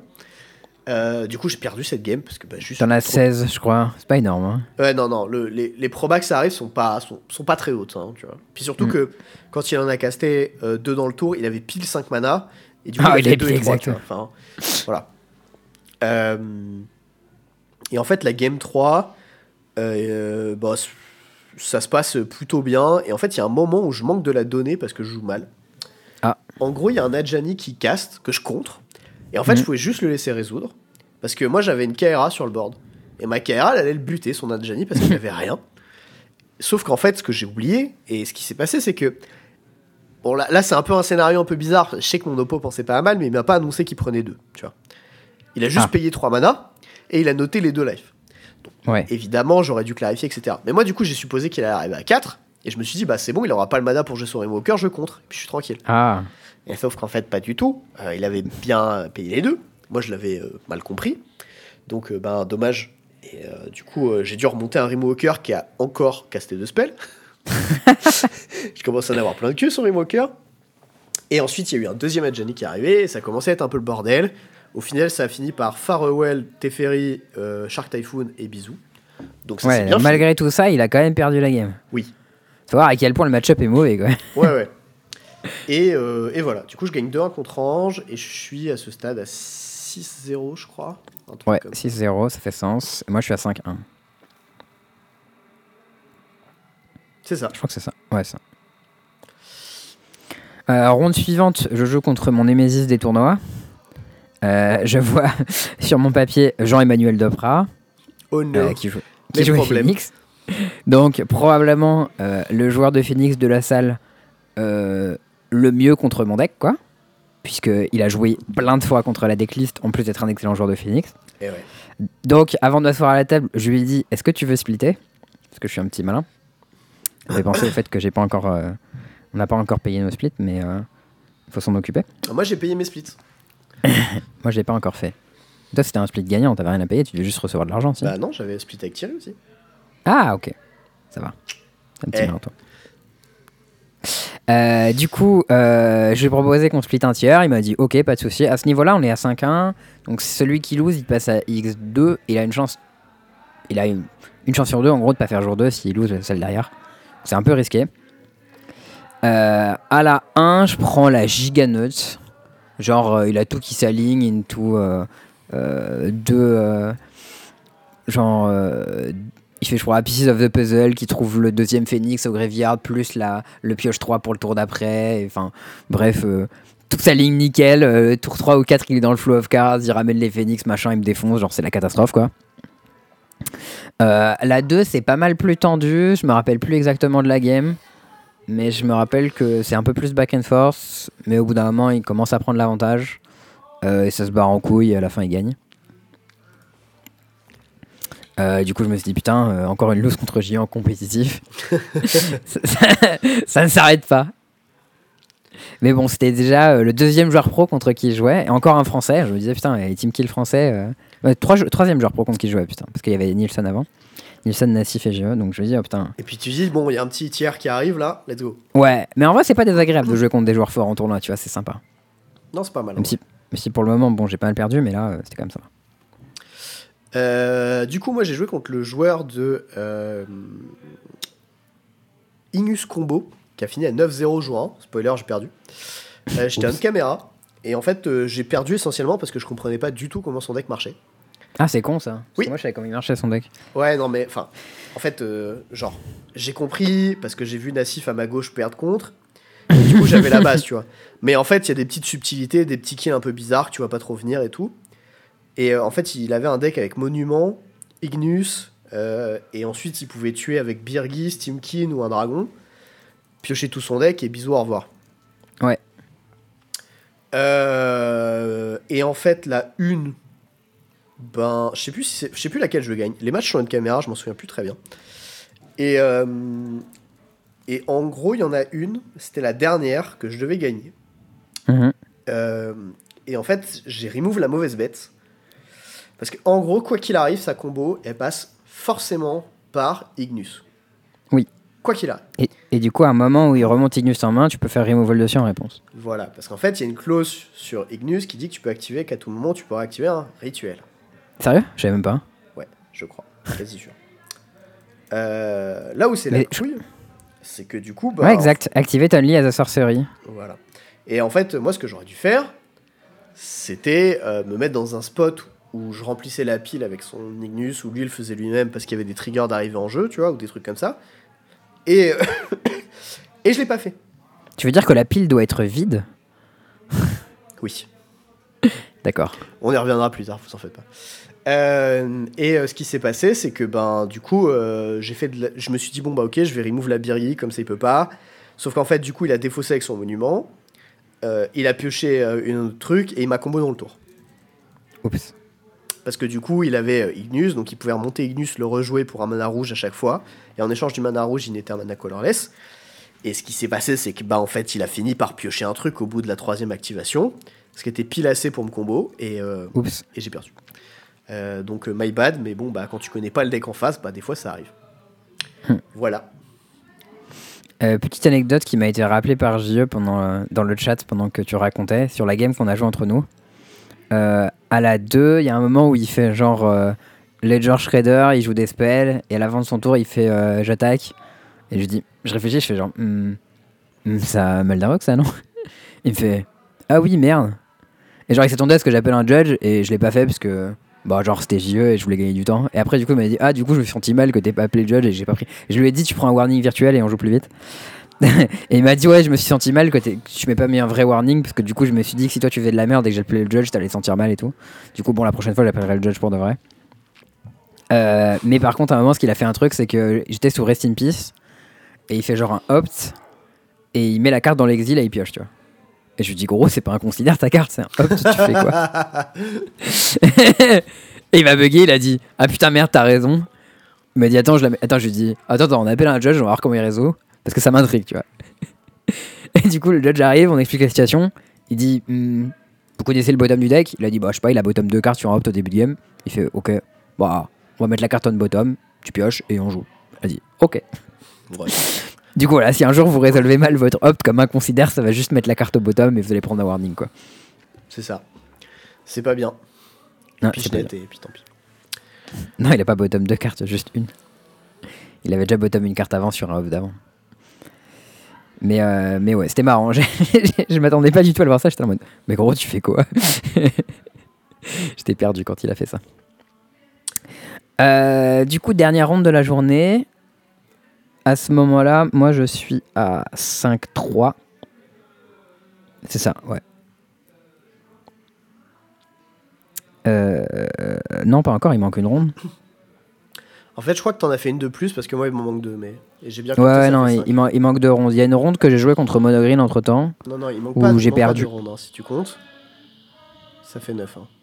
Oui, non, mais c'est celle-ci que j'ai pas notée, que j'ai pas, dont j'ai pas parlé. Ah, d'accord. T'en as sauté une, quoi. Très bien. C'est ça, j'en ai sauté une. Bon, j'ai une ronde au milieu contre Monogreen où j'ai perdu un 2 et j'ai aucun souvenir de cette game.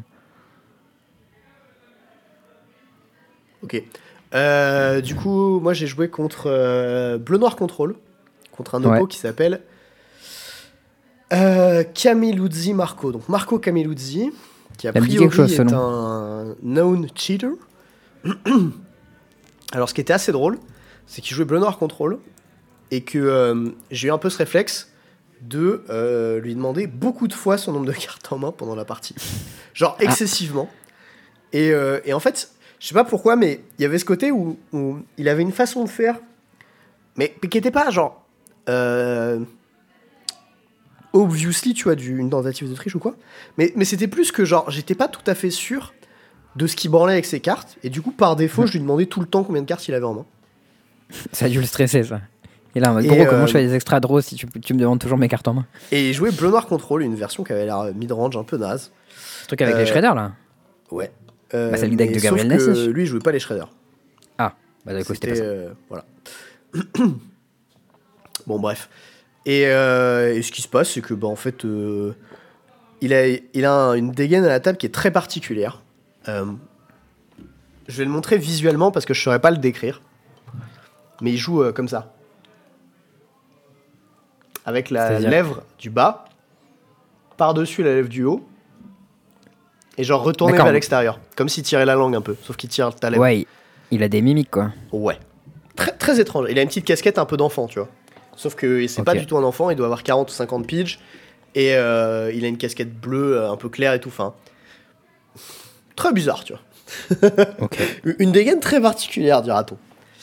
Euh, di- disons que s'il avait un petit camion et qu'il distribuait des bonbons, je m'inquiéterais, tu vois. Euh, Ah oui, j'ai vu des photos de lui sur internet. Ok, je vois ce que tu veux dire. Et, et en fait, Il a un petit côté Mike Segrist il y a 5 ans. Plus, plus, plus chelou. Ouais. Bon, bref. Euh, on joue nos games, là, un, je le défonce, parce que, ben, Teferi, MDR, c'est trop fort. Et puis, il avait assez peu de comptes dans sa liste comparé à moi. Et, euh, et puis il avait plein de removal qui étaient useless. Et puis j'ai fait du card advantage, j'ai contré son card advantage, et du coup il était à poil. Et en gros, euh, voilà. Et il joue même pas super bien d'ailleurs. Pour un mec qui a 1902 Hello, j'étais un petit peu déçu. Euh, et en fait, donc la game 1, je le déboîte. La game 2, c'est lui qui fait Mass Card Advantage. Et moi, j'en j'en ai pas. Donc du coup, je me retrouve dans un spot où je sais qu'il va finir par me fumer si la game dure trop longtemps. Du coup, je prends des lignes hyper agressives à la suite. Où je slam des empereurs fin de tour, je monte une KRA, je joue ma KRA, je fais des tokens. Je slam un deuxième empereur dans le premier pour avoir un token de plus en fin de tour. Enfin, toutes les lignes les plus agressives que je peux prendre, je les prends. Et ça se finit au dernier tour où genre il a une Red. J'ai de quoi remove la Red euh, avec une marche. J'ai genre un Teferi ou une Vra, je sais plus, qui était un peu irrelevant. Je me retrouve à faire marche double pitch pour exiler ta Red, juste pour avoir Ah oui. plus de mana up et pas rentrer dans ses contres. Et, euh, et en fait, derrière, il fait contre, je fais absorbe, il fait removal, je fais dispute et je le Pourquoi removal? Euh, parce qu'il fait removal sur une de mes bêtes pour pas mourir. Ah, ok. Et tu le fais. Bah, ok. Bah, chier. Euh, voilà, et je, je le bourre. Et il était, un, il était un peu salty, tu vois, mais euh, Mm. bon perdant, ça allait quoi. Voilà. Ok.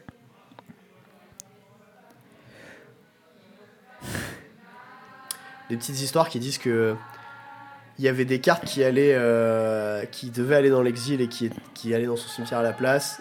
Et puis des fois, elles réapparaissaient on top du deck. Donc, qui restait on top au lieu d'aller dans sa main et quitter le board quand tu les remove. Ok, je suis pas sûr de comprendre, mais bon, bref. Des Ouais, histoires un petit peu bressons, quoi. Ouais, apparemment, Camilo Dizzi, c'est pas le mec qui a la meilleure réputation parmi les joueurs italiens, quoi. C'est pas Andrea Mengucci. Euh, du coup, on arrive à la dernière ronde de la journée. Euh, moi, je joue contre Enigmatica- Enigmatic Incarnation euh, en feature. Euh, et il y a la game entière. Je crois qu'il y a le match entier. Si Alors, vous voulez moi, retourner une le voir. question. Est-ce que tu sais pourquoi tu t'es re-retrouvé en feature? Alors, je pense que euh, il devait y avoir une raison, mais je sais pas. À cause du chat. mais non. Alors en fait, ce qui s'est passé, c'est qu'il y a Will Ham, que, à qui Ouais. j'ai déjà parlé à Paris, qui était venu me voir. Ouais. Moi aussi, je l'avais parlé sur qui- Twitter, mais. Et qui m'a. Ouais, je pense. Enfin, c'est pas Tatoff, hein, donc je suis pas sûr qu'il t'ait reconnu. Enfin bon, bref. Et, euh, Non, on avait, on avait parlé à Varsovie aussi. hein. donc je pense qu'il me... enfin, il voyait qui j'étais, je pense. et en fait, il est venu me voir Mhm. et il m'a dit Are you the other guy uh, on the French podcast tu vois. Oh, Et là, j'ai ouais. fait How do you know tu vois, Parce que j'étais en mode Comment, comment il sait Et il m'explique qu'en fait, le chat était parti en couille. Mais non, ils sont trop chauds. Et que du coup, euh, et que du coup, voilà. Et du coup, c'est pour ça que je me suis retrouvé en feature euh, après ton match contre Gab. euh, Excellent. contre Le mec qui jouait Ignus Combo, je crois, ou un truc comme ça. Et, euh, et c'était assez marrant parce que, genre, bon, du coup, big up à vous les, les, les potos. Mais vous avez fait en sorte qu'on se retrouve plus souvent en feature. Voilà. Ah putain, mais vous êtes trop, vous êtes trop bien. Je kiffe en plus parce que moi j'adore être en feature. Je, je l'ai très très peu été avant euh, cette saison-là. J'avais jamais été en feature officielle avant le GP Varsovie. Donc euh, et là j'étais en feature trois fois sur ce tournoi, donc euh, j'étais j'étais j'étais refait. Donc merci beaucoup, c'était hyper cool. Du coup, je me retrouve en feature sur mon mon win and in pour le jour 2 euh, contre Enigmatic Incarnation. Euh, je supposais que c'est ce qu'il faisait à l'é- à l'époque, ça, il mettait des gens qui étaient en win pour jour 2 en dernière ronde. Ou des fois, il mettait la game qui est en win pour X0 et trucs comme ça. Mais, euh, en tout cas, euh, du coup, là, je jouais contre. euh, en plus, c'est sympa comme match-up Angel contre Enigmatic Incarnation. c'est les decks un peu, obscurs. c'est pas trop les, les, match-up que tu vas avoir toute la journée, quoi.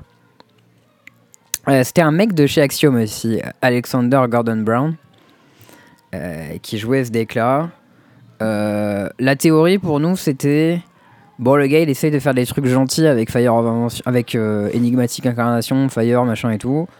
Euh, mais son endgame, c'est des trucs super gentils, genre euh, Agent of Treachery ou des machins comme ça. Mais nous, ce qu'on fait, c'est beaucoup plus méchant que ça. Donc, à partir du moment où tu arrives à mettre en place ton engine, tu devrais pouvoir le bouffer, quoi. Ça, c'était la théorie. En pratique, lui, il avait quand même Dragonland Atarka en haut. C'était un peu costaud. C'est une 8-8 qui Euh, tue une bête. Ouais, c'est ça. Et au milieu de ça, il avait des trucs genre Eldrazi Displacer. Bon, ça marche pas trop mal avec Dragonland Atarka.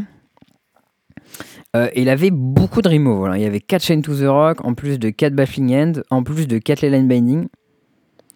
Donc euh, il y avait vraiment euh, la, la foire des trucs qui, qui pouvaient me bourrer. Et puis il avait l'apparition qui pouvait tutor. Et derrière, il pouvait tutor un clone sur l'apparition. Il pouvait la copier avec Fab. Enfin bref. Il pouvait exiler un mes jouets. contre mono vert, ce qui est bien. Euh, mais après, le deck est quand même gigalant. C'est un deck et tout. Donc il a des inconsistances, euh, etc. Euh, au final, les games, ça s'est retrouvé à être beaucoup des batailles de Skyclave Apparition. Sauf que moi, j'en ai plein de Skyclave Apparition dans mon deck. J'en ai 4 dans les 60 plus Sept. euh, mes deux petits euh, princes euh, qui peuvent se blinker. Plus 4 cocos, plus 3 caillasses reconstruction. Ouais, voilà, c'est ça exactement. Plus plein de façons de les trouver. Alors que lui, euh, il en a une de Skyclave Apparition. Alors, il peut la trouver souvent avec son énigmatique et ensuite il peut la copier. Euh, mais c'est tout quand même. Bon, après, c'était beaucoup des batailles de positionnement. Lui, il pouvait faire des trucs un peu méchants avec genre Tolzimir, je mange ta bête. Il touche Blink Tolzimir avec Yorion et machin, et je reprends tes bêtes. Enfin, quand il arrivait à assembler des trucs un peu puissants avec Yorion, j'avais un peu de mal à revenir. Euh, mais, euh, mais sinon, globalement, euh, ça s'est pas trop mal passé. Et moi, j'ai assemblé des gros boards méchants et j'ai gagné à la fin. À la fin, les gentils ont gagné. Et il fait des yes. Et du coup, voilà, je fais des tours, je gagne 2-1 contre Enigmatic. Et j'étais bien content. Fun fact, ce gars là, euh, Gordon Brown, c'est un gars Ouais. avec qui j'avais déjà échangé à une époque. Parce qu'il est en standard, je crois, il avait fait un Bruce taille qui m'intéressait.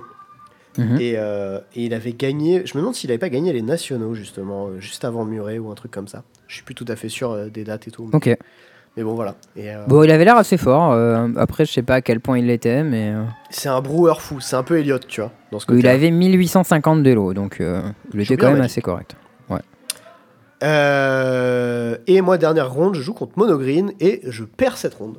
Euh, voilà. Aïe. Je me souviens plus du tout du match-up. Le mec s'appelait euh, Jacob Bergelin, un truc comme ça. Ok. Et euh, voilà, il m'a bouillave. D'ailleurs, fun fact, j'ai regardé les points de Hello que j'ai pris. Quand je gagnais, c'était entre 16 pour le mec qui avait 1900 et 9 pour le mec qui avait 1500. Et quand Mhm. je perdais, c'était des moins 22, moins 24. Genre, Ah ouais. moins t'as mis 25 cher. aussi. Genre, vraiment, Ouais, tarif. moi, tu vois, pour, pour le coup, regarde, quand je perds contre Gabriel Nassif, je perds 12. Quand je perds contre JE, je perds 12. Et quand je gagne contre Simon Nissan, je gagne 25. tu vois. Ouais. Donc ça va. Dans l'échange, j'étais plutôt gagnant. Solide. Euh, donc voilà, ça c'était le day one. Moi je finis à 7-2, Yes. toi tu finis à 6-3. 6-3, c'est ça. Et dans les tables hautes, on avait aussi du coup JE, il y avait Thomas Méchin aussi, il y avait Gabriel Nassif, il y avait Thierry, il y avait Xenoan. Qui est-ce d'autre qu'on avait qui faisait J2 Il y avait TI aussi qui faisait J2. Il y avait pas mal de Français euh, à la fin du, du J1 euh, assez bien positionnés. Euh, du coup, day 2, Yes. que se passe-t-il? Alors moi, Day 2, euh, ça commence par... C'est le CSC qui commence. C'est ça, contre son camp, encore une fois. euh, je joue contre Louis Deltour. Donc, euh, deuxième teammate que je tag. Deuxi- ouais, troisième français. Et quatrième pro, du coup. Donc, j'étais en mode. c'est pas des jambons, les gens contre qui je joue. Mirror de 75 cartes, du coup. hein, on joue exactement la même liste. Des jambons ou de Bayonne? Quoi? Des gens qui jouent bien à Magic, des gens qui sont bons, ou Ouais, des gens qui jouent bien. Non, des gens qui, qui jouent bien à Magic. Parce que t'as dit c'est gens pas qui- des jambons. Donc, Ah non, euh, du coup. je pensais à- c'est pas des jambons de Bayonne, du coup. Ah ouais, technique. C'est pas des nazes. Non, il, était, euh, il, est, il est assez solide, Louis Deltour. Il s'est plutôt bien joué à Magic, a priori. Euh, du coup, euh, alors le Mirror, donc je m'assois. On n'avait jamais joué le Mirror, ni l'un ni l'autre. Mais on avait les théories que Ma- Mathieu Avignon nous avait dit, qu'était euh, le Mirror, ça pionce à mort. Et tout le monde gagne des milliards de points de vie et il se passe rien. Du coup, je m'assois à la table, je dis, bah, je te propose qu'on joue vite. Une dit bonne idée. Euh, on a reproposé un split. Alors je sais plus de combien, mais celui-là c'est moi qui vais le payer a priori. Je crois que c'était 10%, un truc comme ça. C'était un split plus petit que celui de, de JE, parce qu'on se... l'enjeu était moins grand, puisque c'était pas jour 2, euh, dans tous les cas on était in. Euh, et du coup, on a joué les games un peu à 200 à l'heure. Euh, à la 1, je fais une erreur un peu importante à un moment, où en gros je fais une Skyclave apparition sur un Portable Hall, qui me permet de récupérer une Giada. En gros, il y, a- quelques cartes qui sont vraiment clés dans le Mirror. Euh, la carte la plus importante, c'est Skyclave Apparition, parce que c'est ton seul removal. Euh, mais elle exile toutes les cartes pour toujours. Et du coup, les cartes que tu veux absolument exiler, c'est Resplendent Angel et Righteous Valkyrie. Alors, Resplendent Angel, c'est très important parce que ça fait des anges tous les tours. et du coup, comme ton deck il a pas trop de façon de faire du board euh, à l'infini, ben, il y a que Resplendent Angel qui le fait. Raid Show, ça te permet d'avoir un board qui est très très gros. Et il y a Giada aussi, c'est important parce que ça fait que plus ton board est gros, plus ton board est gros. Euh, ce qui devient un peu exponentiel à la fin. Mais euh, Giada, euh, bah, t'en as 4 dans le deck et elles sont légendaires, tu peux pas jouer en deux même temps, enfin bref. Giada, c'est un peu moins important, je trouve. Mais euh, voilà, Resplendent et Raichu, c'est vraiment très important. Et du coup, là, dans le cas présent, j'avais fait mon apparition pour récupérer ma Giada parce que j'avais envie de snowball. Et euh, du coup, ça n'a pas trop marché parce que, comme, en fait, comme j'avais un, un Prince en main pour reset mon apparition, je me suis dit que pour mon premier trigger, c'était pas très grave s'il partait sur un truc pas ouf et que j'allais essayer d'accumuler du board. Au final, euh, j'ai pas pu snowball et même si j'avais un gros board au début que je suis monté à genre 100 PV, bah lui je pouvais pas le tuer parce que bah, dès qu'il y a deux tokens ange en face, tu peux plus attaquer parce que tes attaques deviennent nulles, juste euh, il double bloc et puis t'as perdu ton meilleur truc contre son meilleur truc. Euh, et si son meilleur truc était moins bien que le tien, bah, c'est lui qui gagné dans l'affaire quoi. Et, euh, et euh, au final, on s'est retrouvé dans un spot où lui il avait, il avait Resplendent qui tournait, pas moi. Et j'ai concédé la game 1 à 129 points de vie avec 11 créatures sur table. Au bout de, je sais pas, une demi-heure de jeu, un truc comme ça. Mhm. Il faut voir qu'à partir du moment ça se barre complètement en couille, où genre tu joues une bête, tu dis alors je vais jouer une bête, je vais gagner 4, puis 8, puis 12, puis fin de tour, je mets un ange, elle a 9 compteurs, je vais gagner 4, puis 11, puis 16, enfin bref. Tu gagnes énormément de points de vie, tu montes à des niveaux de PV qui sont absurdes. Genre euh, moi quand j'étais à 129, lui il devait être à 300 et quelques, enfin bref. C'est vraiment infâme ce miroir. Euh, mais du coup, voilà, j'ai conseillé cette game à ce moment-là où je me suis dit, ok, lui, la resplendante, moi, je l'ai pas. euh, et je vais perdre cette game dans genre 10 tours, c'est pas la peine, je conseille tout de suite. Euh, à la 2, je sais plus exactement ce qui se passe, mais je crois que je. c'est ça, à la 2, il, il y a un moment où il a. il a, un peu, il a pas mal moins de ressources que moi. Il a un éganjo que j'arrive à lire dans sa main en fonction de ce qu'il fait. Euh, et du coup, j'arrive à tourner autour euh, bien. J'attaque pas dans ses trucs, je bloque pas dans, son éganjo, etc. Et euh, moi, j'ai plus de ressources que lui, du coup, je peux accumuler un board un peu plus gros. Je sais plus si c'est la 2 ou la 3, mais j'ai un spot un peu chelou. En gros, on jouait très vite. Et à un moment, je fais fin de tour, je fais Idigo, je fais compagnie. Il me dit t'es à quel step Et euh, là, dans ma tête, je réfléchis et je dis ah bah main phase 2 parce qu'on avait identifié que c'était mieux de faire le compagnie en main phase 2 dans certains spots parce que Resplendent Angel ça trigger à chaque fin de tour. Et du coup, si pendant la main phase 2 t'as gagné assez de points de vie, en fin de tour tu vas trigger ton Resplendent Angel. Et du coup, comme on jouait vite, il me dit à quel step? Je dis ah bah main phase 2. Du coup, je le fais et je touche mes trucs et du coup derrière lui qui avait rien joué il dit ok bah du coup je vais jouer euh, euh, mes créatures sorcerie speed je vais faire Skyclave apparition exilé ta bête Charming Prince ce machin et je prends tes trucs J'étais, oh, putain je suis trop con je me suis fait complètement jambon genre il est rentré il m'a il m'a tendu un pied je suis rentré dedans à deux pieds joints genre vraiment comme un animal Et je me suis senti vraiment giga con tu vois à ce moment là Mais tu l'as gagné quand même. Ouais, j'ai gagné quand même à ce niveau-là, parce que là, je crois qu'il a pas trop bien joué. Et à la 3, je l'ai un peu attrapé avec une tempo win. En gros, où j'ai fait apparition sur des cibles qui étaient un peu moins importantes parce que j'avais de quoi pousser les points rapidement. Et en gros, si tu arrives à setup un board, toi, t'es vite au-dessus de 27 et lui, il est pas, il arrive pas à 27, bah, tu peux vite setup des boards où t'as plus 2, plus 2, voire plus 4, plus 4. Et, euh, et lui, il peut pas revenir, même si avec un temps infini, il, il devrait pouvoir. Et du coup, il se retrouve obligé de jumper, il perd des ressources et tu gagnes avec ça. Et du coup, j'ai gagné comme ça la 3. Pas mal. Bah. Ouais. Ouais, j'étais content, mais j'avais bien joué euh, la, la 3 euh, et je crois que la 2, j'ai pas trop mal joué non plus à part le moment où je me suis fait complètement attraper. Mais à la 1, putain, j'avais fait des erreurs un peu. Mais bref, c'était pas facile comme match, c'était assez cool. J'étais euh, j'étais un peu triste de, de faire un team kill à ce niveau-là, mais, euh, mais bon, je pouvais pas être mécontent de gagner quoi. J'imagine. Euh, moi, j'ai joué contre Monogreen. J'ai gagné 2 Mm. Z contre un gars qui s'appelle Nicolo Zafaina, dont je n'ai aucun souvenir. Et euh, voilà, je sais juste que j'ai gagné 2 Z. Parce que c'est Il marqué. jouait mono blanc. Il jouait mono blanc du Non, coup. Monogreen. Mono green, ok. Attends, non, mono blanc, putain, t'as raison, mono blanc. Ah si, si, si, je m'en souviens très bien. Euh, Ah bah, vas-y, raconte. et bah, ronde 1, euh, game 1, il me gagne à 4, je le défonce. Voilà. Ok. Bah, il me dit à la 4 Euh, aussi, ouais, avec mono blanc pour le coup. Voilà, et ce qui était drôle, c'était exactement ce que, ce que j'avais dit, c'est que moi je veux pas jouer au mono blanc parce qu'il y a temporal lockdown et parce que je trouve le deck un peu trop irrégulier. Game 1, euh, à 4. Game 2, je fais euh, tour prend le 4, lockdown. removal sur ta adeline dans lockdown. Je gagne. Tu perds tout ton borne. Ah ouais, c'est cool. Et à travers Talia, du coup, parce que j'ai 4 mana. Et, euh, et j'étais en mode, bah voilà, c'est exactement le match-up, genre textbook, ce qui me posait problème avec le deck. C'est exactement comme ça que je l'ai défoncé. Et j'étais en mode, bon bah ça va, je suis content de moi du coup. Ouais, ok, je vois le truc. C'est vrai que lockdown, c'est dur de s'en proté- euh, de s'en protéger. Après, tu peux faire des trucs genre. euh, il pouvait avoir des Laura, Loran of the Third Pass en side pour péter les lockdowns et tout. Je sais pas. Mais après, si tu peux faire Loran, je pète lockdown et derrière, je prends Verdict. enfin, Ça peut être compliqué, euh, forcément. hein, C'est pas, c'est pas automatique. Mais moi, je me disais que Loran, c'était une des façons de, de battre un peu lockdown. Je sais pas à quel point c'est bien. Ok. Euh... Ben écoute, j'en ai pas vu dans son deck. Et puis de toute façon, en fait, le tempo que tu perds, il est dramatique. Donc euh, Ouais, bah, c'est sûr que le fait que tu rates une phase attaque avec tout ton board, c'est quand même chiant, quoi. c'est ça. Et puis tu t'exposes à Vras juste derrière. Bon. Ouais, bah après, euh, c'est difficile de pas s'exposer à Vras euh, quand on deck c'est mo- monobet. Enfin, après, tu, quand tes bêtes reviennent en jeu, tu peux avoir des bodyguards qui protègent tes trucs. hein. Bah non, parce que c'est un As It Hunters. Et du coup, il y a tout qui revient en même temps. Et... Ah merde, du coup, tu peux protéger que Loran. Ah oui, ah oui, tu t'en fous en fait. Voilà. Un peu gênant.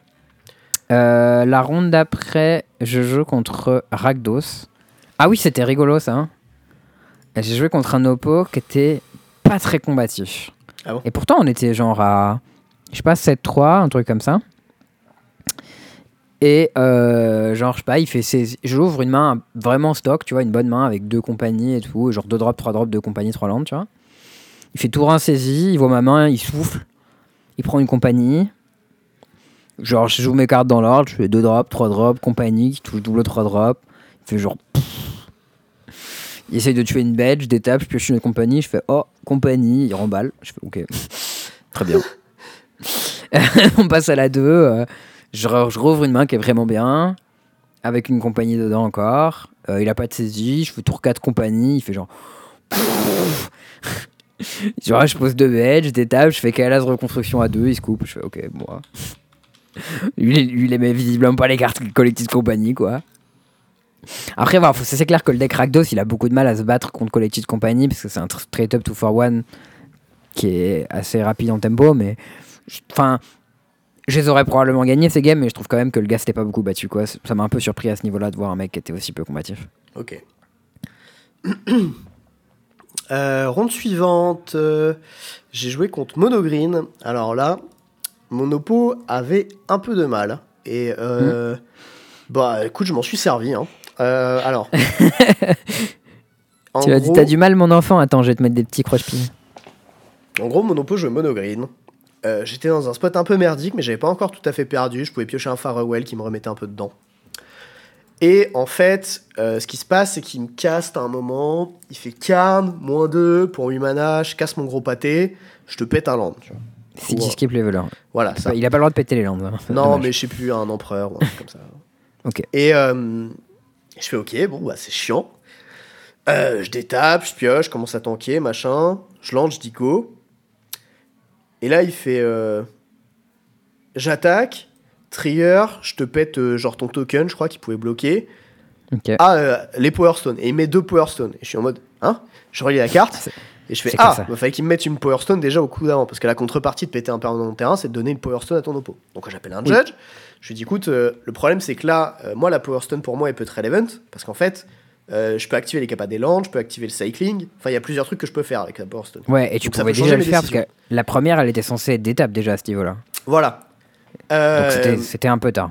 Voilà, donc pas ouf. Donc j'appelle le judge, j'arrive, le judge nous rollback en fait. Parce que ben, Mm. du coup, euh, il y a eu un problème et c'était un état qui était à peu près rollbackable. Je dis ok, bon, Bah, s'il a juste détapé et attaqué, tu peux rebacker. Ouais. Ouais, mais là où ça changeait quelque chose, c'est que moi j'avais un Shark Typhoon en main et que du coup, Ah, mon Shark Typhoon, je pouvais faire par un plus plus. 1. Et le Ouais. plus 1, en fait, il me permettait de garder mon chevalier en vie après avoir bloqué le leveler. Donc c'était vraiment relevant ce man en plus, tu vois. Comment tu gardes le chevalier en vie après avoir bloqué le leveler Bah parce que mon Shark était 7-7, mon chevalier 2-2, et du coup, bah ensemble, ça fait 9 et il mettait 8. Ah, ok, mais oui, d'accord. Mais lui, il tuait ton chevalier avec son. non, mais il y en son- avait deux. truc. Il en tuait un, et Ah. D'accord, ok, ok, ok, je vois. Et, euh, et du coup, j'étais en mode, ok, c'est relevant, on rollback, machin. Il attaque, je cycle, je pioche, je double bloc, son truc meurt. Et là, il fait card plus 1 sur la Power Stone. Et là, je fais Attends, mais il y avait un card en jeu. Je peux pas l'activer la Power Stone. du coup, on rappelle le judge. On fait Bon, alors là, cette fois-ci, c'est de ma faute. Euh, J'active une Power Stone, sauf qu'en fait, en face, il y a une card. Le judge, il fait Bon, bah, double GRV. Parce que vous êtes des Ouais. bolos. Je suis en mode C'est son effet à lui. Mais toi, t'aurais pas dû non plus. Donc, vous prenez tous les deux tarifs. Ouais, lui, il aurait été empêché de le faire. Mm. C'est ça. Euh, derrière mon oppo il commence à s'enflammer, il fait genre Storm the Festival dans double cavalier, dans je pioche 3, dans machin, ça part en couille. Je suis en mode Ouais. oh là là les Oula. problèmes. Ouais. Je me dis bon je peux toujours toper un Farewell, peut-être exiler son leveler du cimetière, il y a peut-être moyen. Tu vois. Je détape, Mm.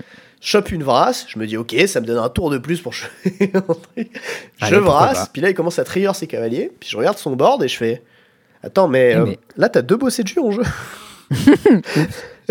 un petit problème. J'appelle le judge, et là mon oppo il commence à, à meltdown, mais genre sec. Tu vois, mentalement il, Mm. était, il était parti quoi. À l'instant où j'ai Ouais. call judge. Et, euh,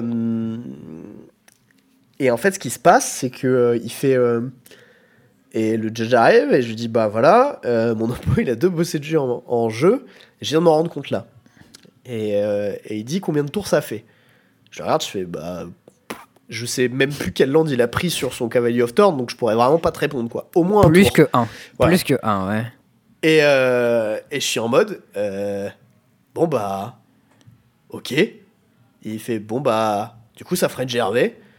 Je suis en mode, d'accord. Il fait, du coup faut que j'aille voir le head judge parce que ça va être une game loss et c'est que le head judge qui peut confirmer, machin. Il part 5 minutes, il revient, il fait, non bah c'est une game loss, on passe à la suivante. Allez. J'étais en mode, Allez, salut. Trop bien. T'avais l'air mal barré pour la gagner, celle-ci. Bon, euh, a priori je l'avais perdu, j'avais un out. Et je, mais bon, je me dis, bah, je joue mes outs quand même, hein, c'est la moindre des choses. Et euh, je, je la gagne parce que mon oppo euh, avait un peu de mal avec les règles de Magic. Euh, game 2, il est plus dedans et il rentre dans tout à l'envers et il perd. Aïe, Ouais, c'est genre. euh, le il, tilt. Il, il casse ses trucs dans des sensors qui devraient pas caster. Genre, il casse un card dans sensor et j'avais genre. Ah ouais, bah, ça c'est bah, interdit. Et euh, il avait fait genre Elf, Will Follow, Elf, un truc comme ça. Hmm. Et je fais bah, du coup, je détape, lockdown, go. Et là, il avait deux landes, il a pioché, il a Mental. concédé. Et voilà, mental breakdown, ça. voilà c'était fini. La game, la game s'est terminée là.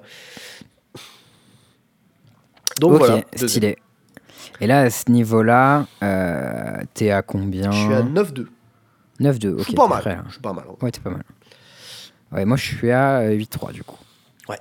Euh, la ronde suivante, je joue contre euh, Vanifar. Contre Joël Larson en coverage. Le fameux deck Ouais. dont on a lui, on parlé l'avait- qui était un peu de la merde quand même. Ouais, on l'avait testé vite fait. Je sais même pas si on l'avait testé. Je crois que quelqu'un l'avait testé, mais et on avait conclu que euh, la combo Vanifar c'était rincé et que la bonne partie du deck c'était le deck Bantumain et qu'au final quand on avait testé le deck Bantumain il était pas très bien non plus. Euh, mais euh, mais du coup je connaissais son, son deck. Je sais plus à quel point on avait expliqué comment il marche. Mais du coup je vais réexpliquer vite fait pour les gens qui connaissent pas. En gros l'idée c'est que du coup Vanifar c'est un effet pod quand tu l'engages tu sacs une bête tu cherches une bête qui coûte un plus. Tu le mets en jeu. Euh, ça fonctionne avec euh, notre ami Corridor Monitor, qu'une 1-4 pour 2, quand il arrive en jeu, tu tapes une bête. Et la façon dont ça marche, c'est que là, tu as un one drop qui s'appelle Bloodless Insider. C'est une 1-1 pour 1, tu l'engages et donne ace à une bête. Donc c'est vraiment pas très puissant comme carte. Euh, mais du coup, si tu l'as sur table, tu peux faire Vanifar. Vanifar sacrifie Bloodless Insider, va chercher Corridor Monitor qui a une table Vanifar. Ensuite, Vanifar euh, s'active en sacrifiant Corridor Monitor. Tu vas chercher Extraction Spécialiste qui récupère Corridor Monitor et tu recommences avec un spécialiste sur table.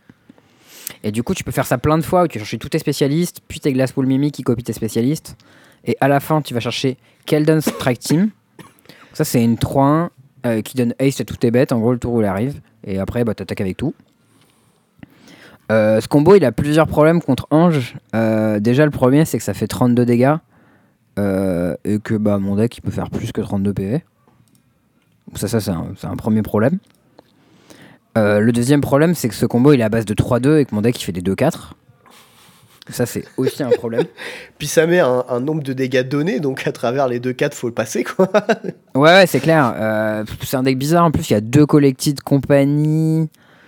Euh, parce que je pense qu'il a pas assez de hits pour en jouer plus que deux. En termes d'interaction, il a juste des réflecteurs mages. Son plan à côté, c'est comme un plan de, de deck humain, mais il est anémique. Parce qu'au lieu d'avoir des Adeline, t'as les trois drops de combo qui marchent pas très bien. Il y a les Talia qui font rien contre moi. Enfin bref. Le deck était pas très bien setup. Euh, globalement, bah, si vous voulez revoir la game, vous pouvez l'avoir en coverage, c'était euh, assez sympa. Ça m'a fait plaisir de jouer contre euh, Joel Larson, mais il était pas hyper sympa, j'ai trouvé.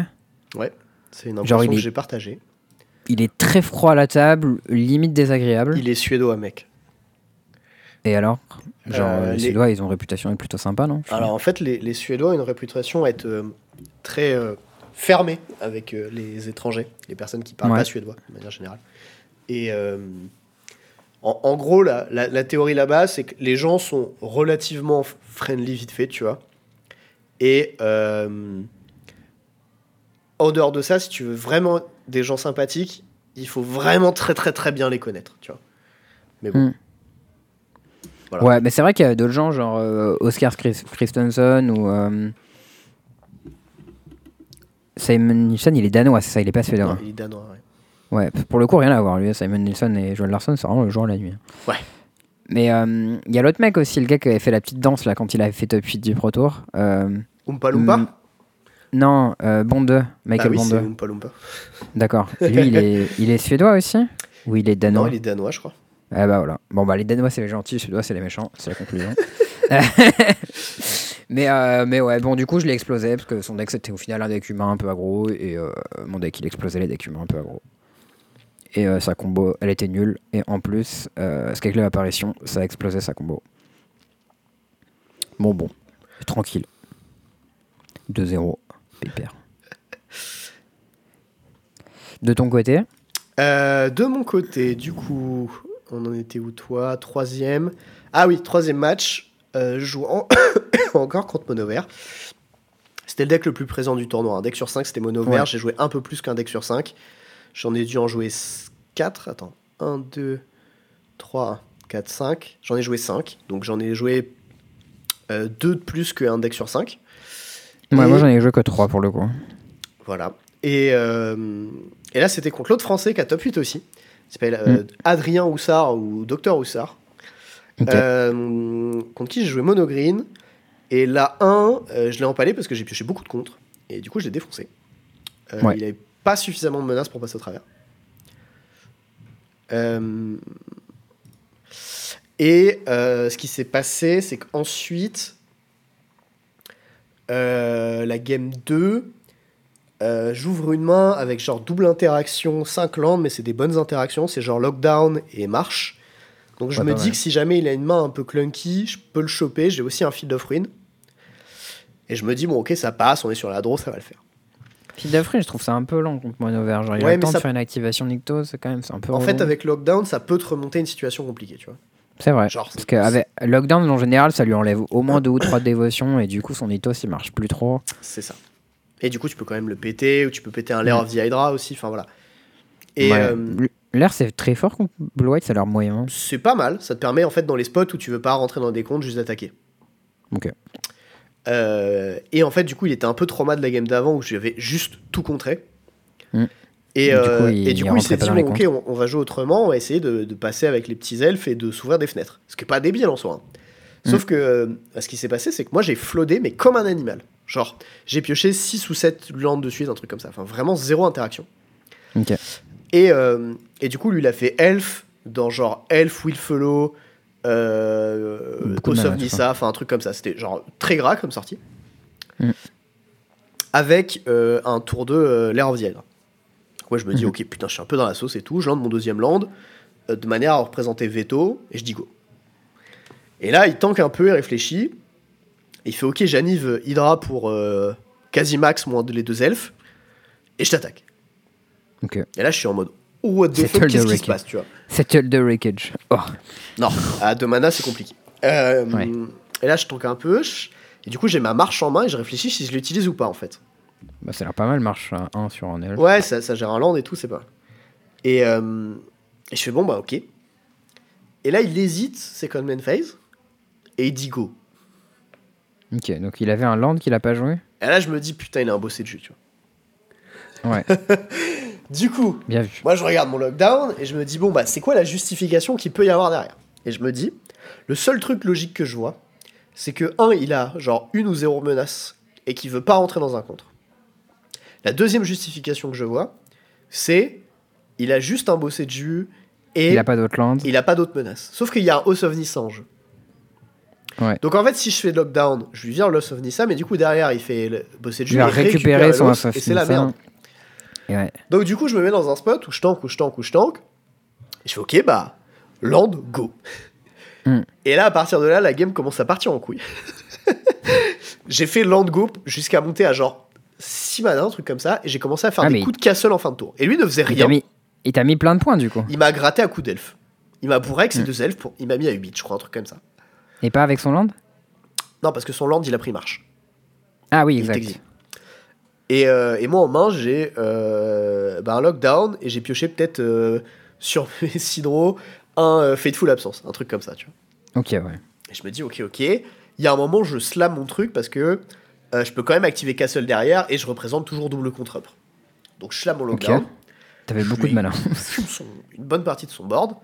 Et là, il comprend qu'il est un peu dans la sauce.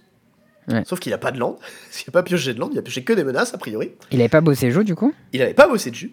Et en fait, il a hésité parce que, euh, je sais pas, il voulait représenter peut-être un truc, ou peut-être que juste euh, il, il réfléchissait pour le tour suivant, enfin, je sais pas. Et, euh, et en fait, à partir de là, j'ai commencé à slammer bête, bête, bête en fin de tour sur mes tokens, là, les petits humains. Ouais. Et, euh, et après, j'ai monté Kaira dans ma main, je l'ai joué, et je suis vraiment go full aggro, comme un demeuré. Who's the beatdown Et il y a un moment, il slame un card, et moi je regarde ma main, je fais bah oui, ça résout, parce que j'avais aucun putain de contre en fait. Et il fait card moins 2, je vais chercher euh, le land en fait, Ouais. et il, il cherchait ses sources de mana. Moi je continue à mettre la pression, je commence à taper son, sur son card, à essayer de lui mettre des points, etc. Et puis il trash avec des elfes pour essayer de le sauver. Enfin, genre, Mhm. complètement ça part en couille. Derrière, il fait card moins 2, Heart of Kiran pour défendre son propre card. Moi, je fais euh, marche à 1, j'exile ton land dès que je peux. Comme ça, je suis enlève un mana et je l'empêche de caster ses menaces de merde. et en fait, on se retrouve dans un spot hyper drôle où il essayait de défendre son board et moi, je mettais des tokens à chaque fin de tour comme un débile et j'attaquais. T'es là en mode. I'm the beatdown now. Et en fait, ça s'est fini où, genre, il a slamé une bête. Ouais. Et, euh, et je l'ai remove. Il a slamé une deuxième bête. Là, j'avais pioché mon contre. Et en fait, bah, il y a Kaira et Token qui l'ont fini. Et il est mort, genre, à coup de 7 dans ta tronche, euh, fin de tour. euh, et c'était magnifique, quoi. Et j'étais trop content de l'avoir gagné. Et juste, en fait, il y a un moment, je suis rentré dans sa tête. Et on s'est un peu tous les deux brain. Mais bah, c'est moi qui ai eu le bon rôle là-dedans. Et du coup, j'ai gagné. C'était vraiment très très cool comme game. Voilà. J'ai gagné Stylé. 2 Z contre Adrien. Nice. Voilà. Euh, moi, la game d'après, j'ai joué contre euh, Marco Del Pivo. Euh, je sais pas si tu vois qui c'est. Qui donc? Marco Del Pivo. Ah, ça me dit un truc. Alors le mec, il, C'est a pas eu un poste. Non, C'est pas lui. c'est pas lui. C'est- C'est un, mais c'est un autre Italien. C'est un gars qui est un, un teammate de Mengu et de Dominguez et tout ça. Ouais. Et c'est un mec qui était pas qualifié au tournoi euh, et qui a fait le, le last, qui a, qui a- qui a fait le bootcamp avec les autres, puis qui a fait le last chance et qui a gagné Ok. et qui du coup était qualifié au tournoi et du coup a joué le tournoi et spoiler alert à la fin s'est qualifié au pro tour. Donc euh, plutôt euh, good story. Et, euh, et du coup, là, jouait contre lui, on jouait win pour le Pro Tour. On était à X3, je crois, un truc comme ça. 9-3, on devait être. Et la, dixième, la dixième win, elle nous donnait accès au PT. Du coup, il jouait Rakdos. Je me rappelle que les games étaient assez serrés. Euh, je me rappelle que euh, post-side, j'ai joué mon ami Vivienne Reed. Et ça m'avait manqué à quel point c'était bien cette carte.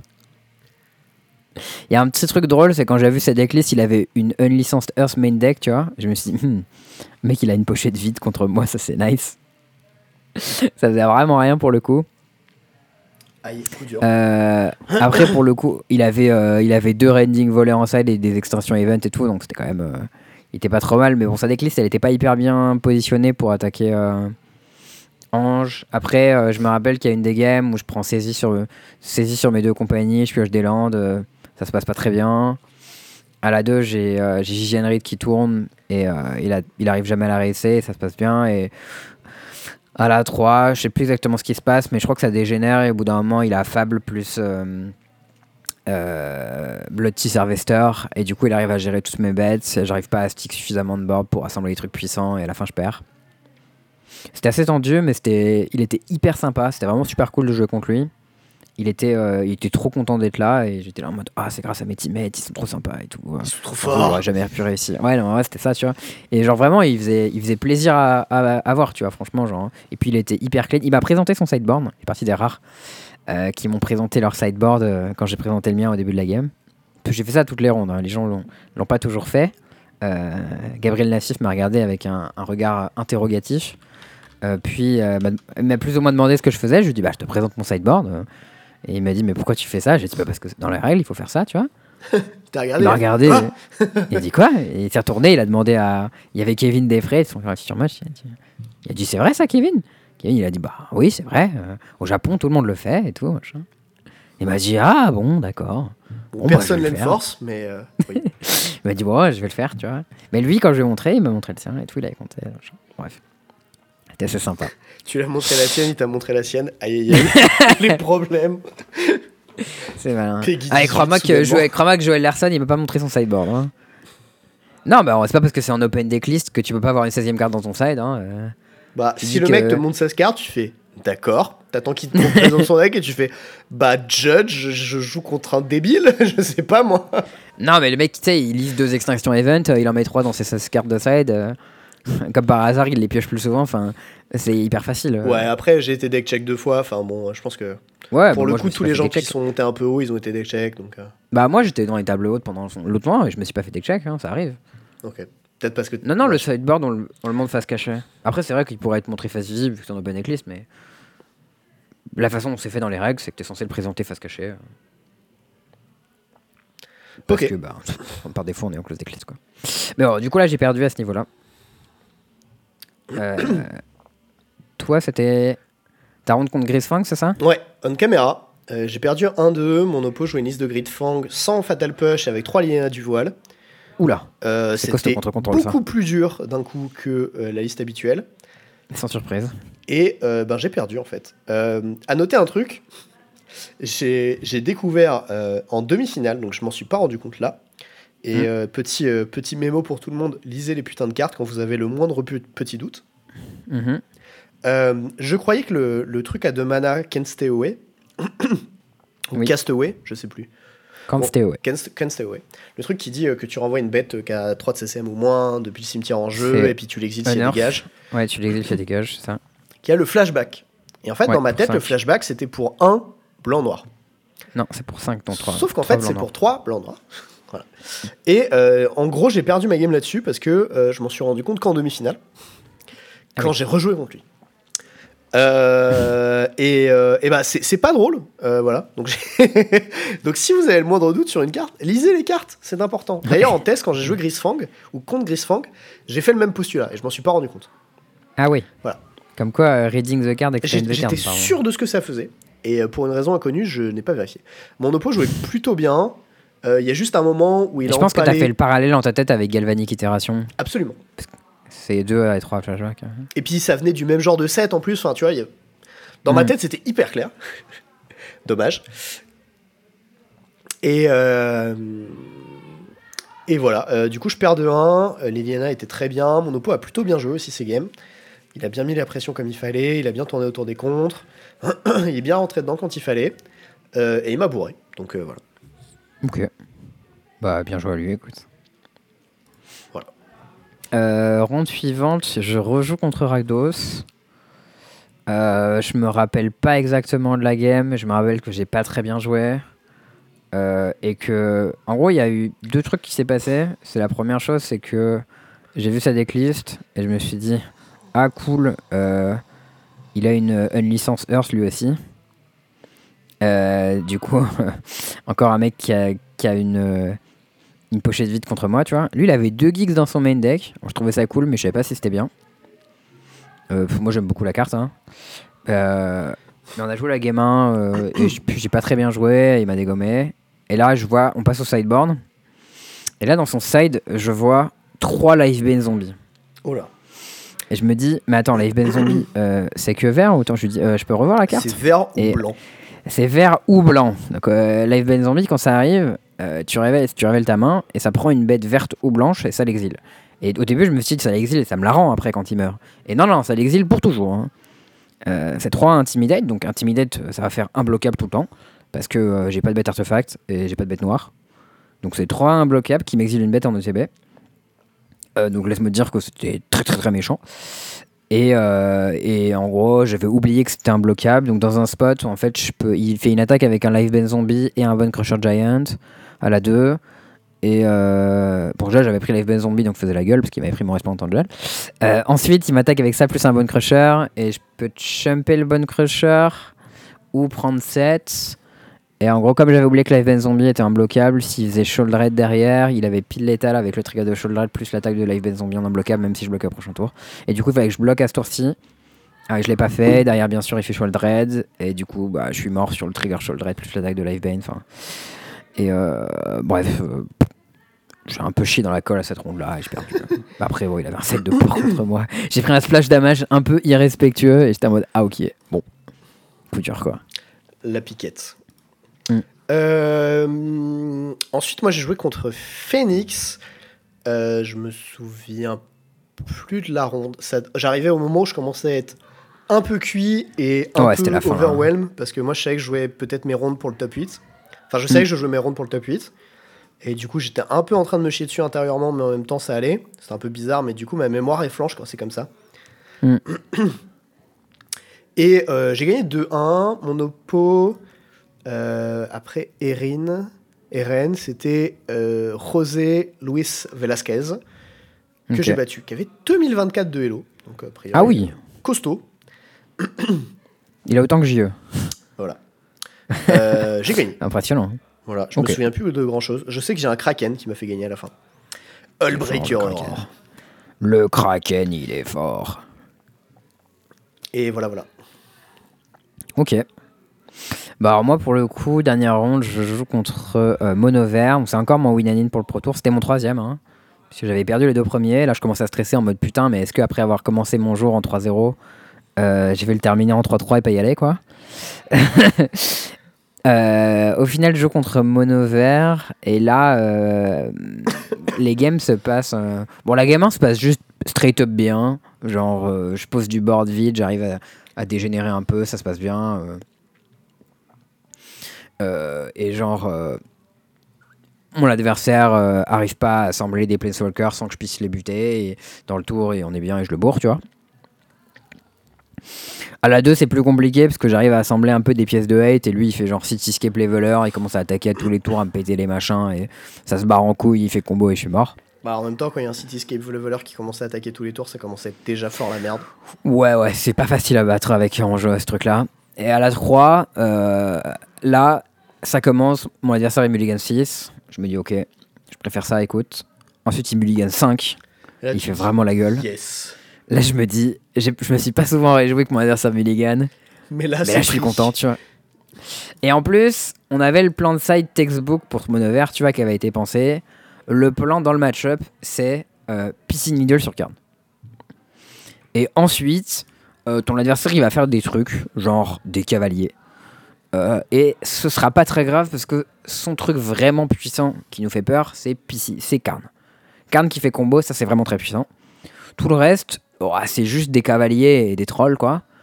Et nous, on peut faire plus gros. Donc c'est pas très grave. Et moi, j'ouvre une main avec Piscine Needle. Je suis en mode, ok. Mon adversaire, il est en mulligan 5. J'ai en Piscine Needle. Euh, on est parti pour le plan, tu vois.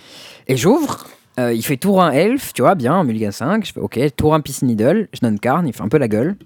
Derrière, il fait Cura elf. Je me dis, putain, le mec, euh, il est chaud, tu vois. euh, il est en mulligan 5, il ouvre avec une, une sortie un peu méchante. Derrière, je fais un 2 drop, pas trop méchant, tu vois, genre bishop. Et derrière, lui, il fait cavalier. Je me dis, putain, merde, le mec est en mulligan 5. Il m'aligne elf, Kiora, cavalier. Il pioche, il trouve Nyctos. Je me dis, mais putain, ça se part en couille complètement, quoi. Est-ce que je vais la perdre contre le gars qui mulligan 5 Bon, derrière, je détape, je fais genre un ange à 3, tu vois, genre un ange pas mal, tu vois, genre Raichus Valkyrie. Il prend son tour. Et là, ça se barre en couille totale. Il commence, il fait troll, je pioche, dévotion pour beaucoup. euh, comment ça s'appelle? Il fait un premier Storm the Festival. Et là, il commence à enchaîner les notes, machin. Il trouve des cavaliers qui piochent, qui retrouvent des, ca- Mais des son Nyktos. carne ne fait rien. Il refait du mana, mais il a pas de carne. Mais il pioche plein de cartes, il fait plein de cavaliers. Je me dis, putain, à tout moment, il va trouver un beau séjour et je vais perdre cette game. Non, mais en fait, le problème, c'est qu'il peut pas vraiment trouver un de jeu. Parce Bah, qu'en fait, il a il, une peut soit le meuler, soit le mettre en jeu. Il a une Cura. La Cura, elle fait piocher Voilà. à chaque fois qu'il joue un, Le, joue un pâté, tu le seul cas, c'est de le trouver. Bah, il peut aussi. C'est peu euh, probable. En fait, ce qui est plus probable, c'est qu'il se retrouve à le révéler sur Cavalier ou sur Storm et que dans les deux cas, ça fonctionne pas. quoi. Ouais. Mais à chaque trigger de cavalier, j'ai croisé les doigts en mode putain, pourvu qu'il meule le beau séjour, pourvu qu'il meule le beau séjour. Parce qu'il y en avait un premier qu'il avait dû lander au début. euh, qui était sur son board, et du coup, je savais qu'il restait un seul beau séjour dans son deck. Ouais. Et j'étais là en mode pourvu qu'il meule le beau séjour, pourvu qu'il meule le beau séjour. Et j'ai eu trop peur pendant toute la game. Et elle a pas trouvé son beau séjour, et moi j'ai fait genre ange, ange, ange, tout le monde a plus 8, plus 8, patate. Et je l'ai buté.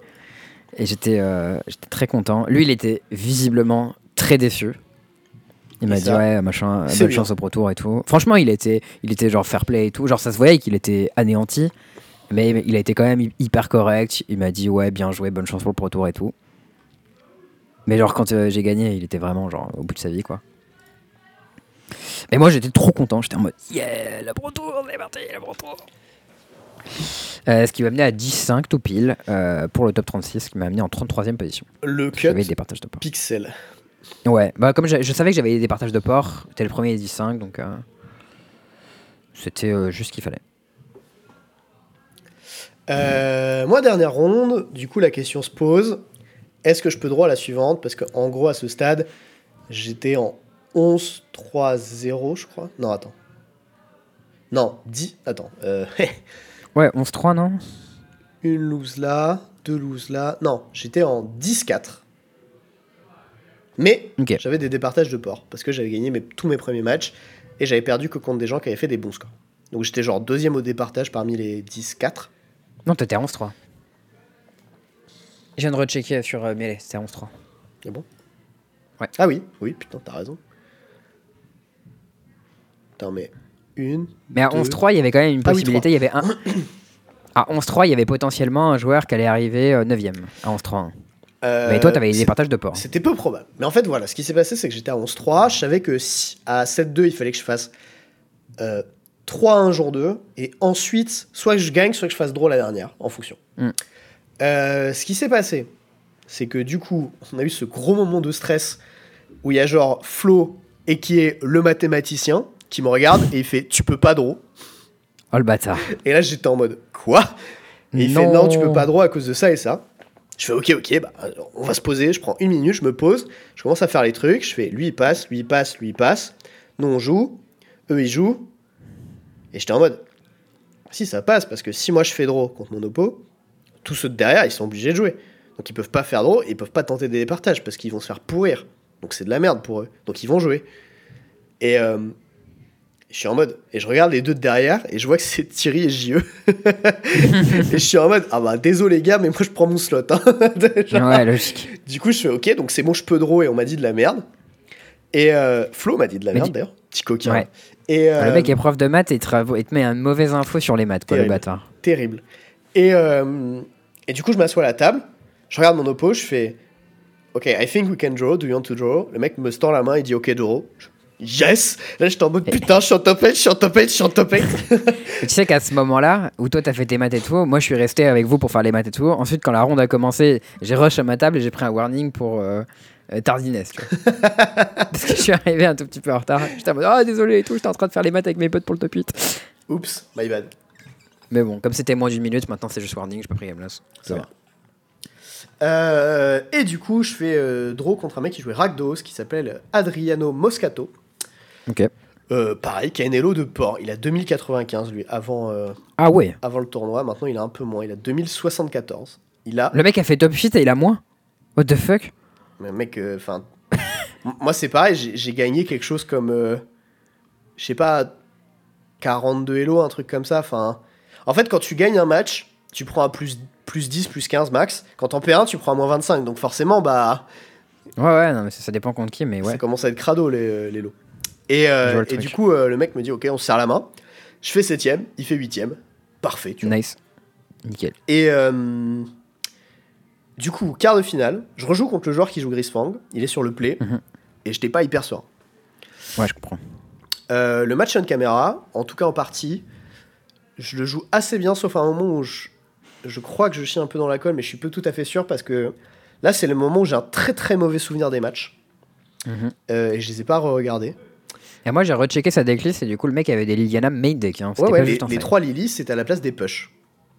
Mais les push, ils sont pas main deck normalement, ils sont en side, les push. Et bah, il a trois Lily main deck. Moi, j'étais sûr qu'il y avait des push dans le deck, mais ok, c'est pas grave. Non, non, normalement, il y a genre des Eldritch Evolution.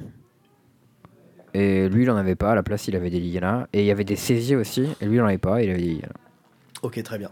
Et ben euh, voilà. Et euh, si, si, il avait 4 saisies par contre. Je suis sûr. Ah, si t'as raison, il avait des saisies. Non, je, me sou- je me souviens suffisamment pour me souvenir qu'il y avait 4 saisies main deck et des durées Oui, non, t'as raison, t'as raison. Il avait des saisies. Allez, point frigo. Attends pour moi. Et, euh, et du coup, euh, je joue contre lui, je finis par gagner J'ai 2-1. sous les yeux, tu sais, j'ai pas lu saisie. C'est grave. Et moi, je suis en mode, mais putain, je me souviens, il y a une saisie dans son deck, il y en a 4. Euh, je joue contre Il lui. n'avait pas les étaient- 1-1 qui meulent en fait, c'est pour ça. Satire Wayfinder? Non, euh. Comment Ah, Stitcher Supplier. Ouais, il avait pas le package Stitcher Player Eldritch Evolution. Ça, c'est vrai. Euh, bon, au final, je, je le bourre. Je sais plus exactement comment. Je sais qu'à un moment, il envoie un Eldritch Chariot dans un sensor. Et il lande après. Tapped. Oups. Alors que c'était un Temple ah. Garden. Aïe, aïe, aïe, aïe, aïe, trompe ça. Et, ça et c'est je suis à peu près sûr que cette game, il, il aurait dû la perdre si euh, le, le karma aurait été positif, mais c'est celle que je perds. Donc au final, irrelevant. Euh, je finis par gagner 2-1. Hyper heureux parce que je m'attendais pas à ça. En quart de finale, il y a Thierry qui tombe contre Adrien. Thierry gagne. Donc là, je me retrouve à jouer contre Thierry. Thierry, il avait joué son win du coup contre JE, il avait gagné. Ouais, absolument. Euh, et du coup, là, ce qui se passe, c'est qu'en fait, je me retrouve contre Thierry. Du coup, on a une, demi une heure à tuer parce qu'il jouait les matchs en décalé. Et du coup, il me dit, bah, enfin, on discute, est-ce qu'on veut split? Et ce qu'il Mm. me propose, euh, ce qu'il a proposé du coup à Adrien à la ronde d'avant, c'était, euh, en gros, tu payes, tu payes la différence pour even out le prix de la place du dessus. Donc, en gros, la place de demi-finaliste, c'était 6000. La place de finaliste, c'était 10 000. Du coup, le gagnant Mhm. versait 2000 au perdant. Comme ça, ça fait 8 et 8, tu vois. Ok, C'était un bon deal. Je dis, ok, ok, pas de ça fait sens. Euh, et en plus de ça, il y a eu la question de la place pour les Worlds, parce qu'on savait que le Et gagnant coup, de tout, nous ce que tu, allait aux Worlds. tout ce que tu gagnes au-dessus, genre si tu gagnes le tournoi à la fin, bah c'est bonus. Quoi. Ouais, c'est ça. Ok. C'est pas mal, je trouvais ça pas mal comme, euh, comme truc à ce stade-là, en top 8. C'est- léger, moi j'aurais split plus, je pense. Mais... Écoute, moi, moi je trouvais ça honnête. Euh, Et derrière, euh, la question des Worlds. euh, et du coup, on a décidé de split 25% euh, des, des- des sous gagnés aux Worlds. Donc voilà, ce que je gagnais aux Worlds, je filerai 25% à Thierry. GG à toi encore. et, et donc voilà. Les splits ont été payés, vous en faites pas, on Ouais, moi j'ai pas encore payé le mien à, à Louis, mais il faut que je mule à 4 à la 3, non, mon oppo. Ah ouais, c'est fort possible qu'il y ait un truc comme ça où il mulligan sale à une game. Je m'en souviens vraiment plus bien. hein. Imagine, je me qualifie au Worlds. J'avoue que si t'arrives à te qualifier au Worlds, ah, t'es bien. ouais, tu vas faire des sous, ouais. Tu joues sur deux chevals à la fois, voilà, pas mal. Ah, je regarde la, la decklist de Phoenix de Thierry. Le main deck, c'est vraiment le plus vanilla de l'histoire. quoi. Tout est stock, il n'y a aucune originalité. Il a pris la liste de, de il y a une semaine, il a dit bon, on prend ça. Ah, dans le sideboard, il y a un petit Jace qui me plaît bien, j'avoue. C'est celui qui fait gagner quand t'as plus de cartes dans le deck. Mhm. Ce que tu peux faire avec Phoenix de temps en temps dans certains match-ups, genre contre Ange. Mais ouais, sinon, euh, pas très original. hein. Je sais pas s'il y a eu beaucoup de travail dans le deck building sur cette, euh, sur cette liste de, de Phoenix. Des respect. Écoute, je sais pas. Euh, je me souviens plus de la game 1, mais je me souviens que la game 2 est un peu un shit show où genre il rate des land drops et ça se passe très très mal pour lui. Ouais, je veux bien croire. Euh, J'ai raté le troisième Spikefield. Je sais qu'à un non, le troi- troisième Spyfield. genre, je lui cut du rouge et euh, parce que j'ai des Field of Ruin et en fait il chope sa deuxième île sur euh, enfin qui, qui top deck et du coup il peut pas aller chercher de land parce qu'il jouait que deux îles de base et ça je me souviens que ça l'a foutu au fond dans les games dans une des games en tout cas je me souviens plus laquelle Euh, et je sais qu'il y a une game à un moment où je pose un kraken et il remballe et c'était la deuxième ça je crois Non, c'était pas contre Thierry Ah ouais. alors C'était contre un autre joueur de Phoenix Pff, Écoute, le problème c'est On que. va éviter de dire. On invitera Thierry à en De, parler. de les toute games façon, se mélangent. les games étaient en coverage. Ah, mais Ah, c'est peut-être au deuxième alors J'avais peut-être deux field of rain du coup. Et... Si vous voulez vraiment voir les games, allez voir le coverage parce que visiblement Théo s'en souvient plus.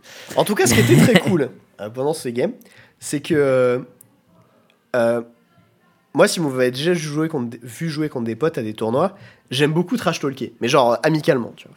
Pas, pas, Ah ouais, pas normal. juste gratuitement. Et j'aime- un peu le banter, tu vois, ce qu'on dit en anglais. Et Thierry Mm. aussi. Et du coup, on s'envoyait des grosses. des grosses vannes. Je m'en souviens d'une qui était. euh, Putain, c'était un truc avec un acteur. euh, Ah, mais je, je vais pas la retrouver. Thierry, si jamais tu la retrouves, euh, je t'en prie, dommage parce que nous- savoir. Parce que les, les nous, on blagues avait- on était trop- c'était nul. Nous, on était, on était trop loin pour vous entendre. On Oh. était genre à 2 mètres et quelques, je pense, un truc comme ça. On vous entendait pas. Vous devez bien nous entendre euh, par contre. Ouais, on vous entendait marrer. mais, et sur le stream, il n'y avait pas le son, donc euh, on pouvait pas vous entendre. Bon, je me souviens plus, il y avait une blague avec un acteur en mode. euh, je sais pas, il fait, un, il fait un jeu de mots nul, et en fait, c'était le nom de famille d'un type qui était un peu connu, et du coup, ça donne le prénom. Enfin, tu sais, des, des jeux de mots à la con comme ça. Ou genre, Ouais, à un moment, vois. quand il rate son land drop, je fais. Ah, dommage, celui-là, tu vois, un truc comme ça. Et puis Ah, moi, juste derrière, de j'en rate un, tu vois, il est en mode Ah bah c'est con, tu vois. Vraiment le duel d'autistes. Euh, c'est, je sais pas si vous, euh, si vous voyez ce truc. Moi, ça m'a rappelé un peu euh, un, un bout de cette game. Bon, après, c'est parti en couille. Euh, c'était Porco Rosso. Dedans, il y a un Ouais. combat de, un combat en one to one contre l'anglais. Et à la fin, ils se finissent euh, le, le cul dans l'eau à se mettre des murges à moitié noyés parce qu'ils en peuvent plus. Comme deux gros bolos. Et euh, franchement, il y, a- il y a un bout de cette game qui a un peu ressemblé à ça et c'était marrant. Ok. ça, ça m'a fait beaucoup rire. Donc, euh, donc voilà, au final, j'ai fini par gagner contre Thierry. Et, et du coup, ben, c'est moi qui vais au Worlds. Bien joué, champion. Ouais, grave. Je suis, je suis refait. Et derrière, il y a eu le match contre Carlos. Euh, mon oppo en finale. Je crois, je crois qu'il m'a mis 2Z, je suis plus tout à fait sûr. Il m'a mis 2-1. Ok, pas 2Z, tu vois. voilà. La fin du tournoi, vraiment, c'est un trou noir. J'avais pas mangé de la journée. J'avais bu 5 litres d'eau. J'étais vraiment au bout du bout. Moi, je t'avais proposé de te ramener à manger à boire. Ouais, mais t'avais je voulais pas. Parce que je savais, genre, le. Enfin, tu vois, genre. Ça fonctionnait jusque-là, il fallait que ça continue, quoi. Mm. Euh, j'ai pas. J'ai l'impression d'avoir assez bien joué, d'avoir. Enfin, plutôt, bien joué la game. Mon oppo avait très bien joué, pour le coup, je m'en souviens. Il a vraiment tourné autour de pile ce qu'il fallait. Il a été très clean. Euh, il me bat la game 1 sans trop de surprise.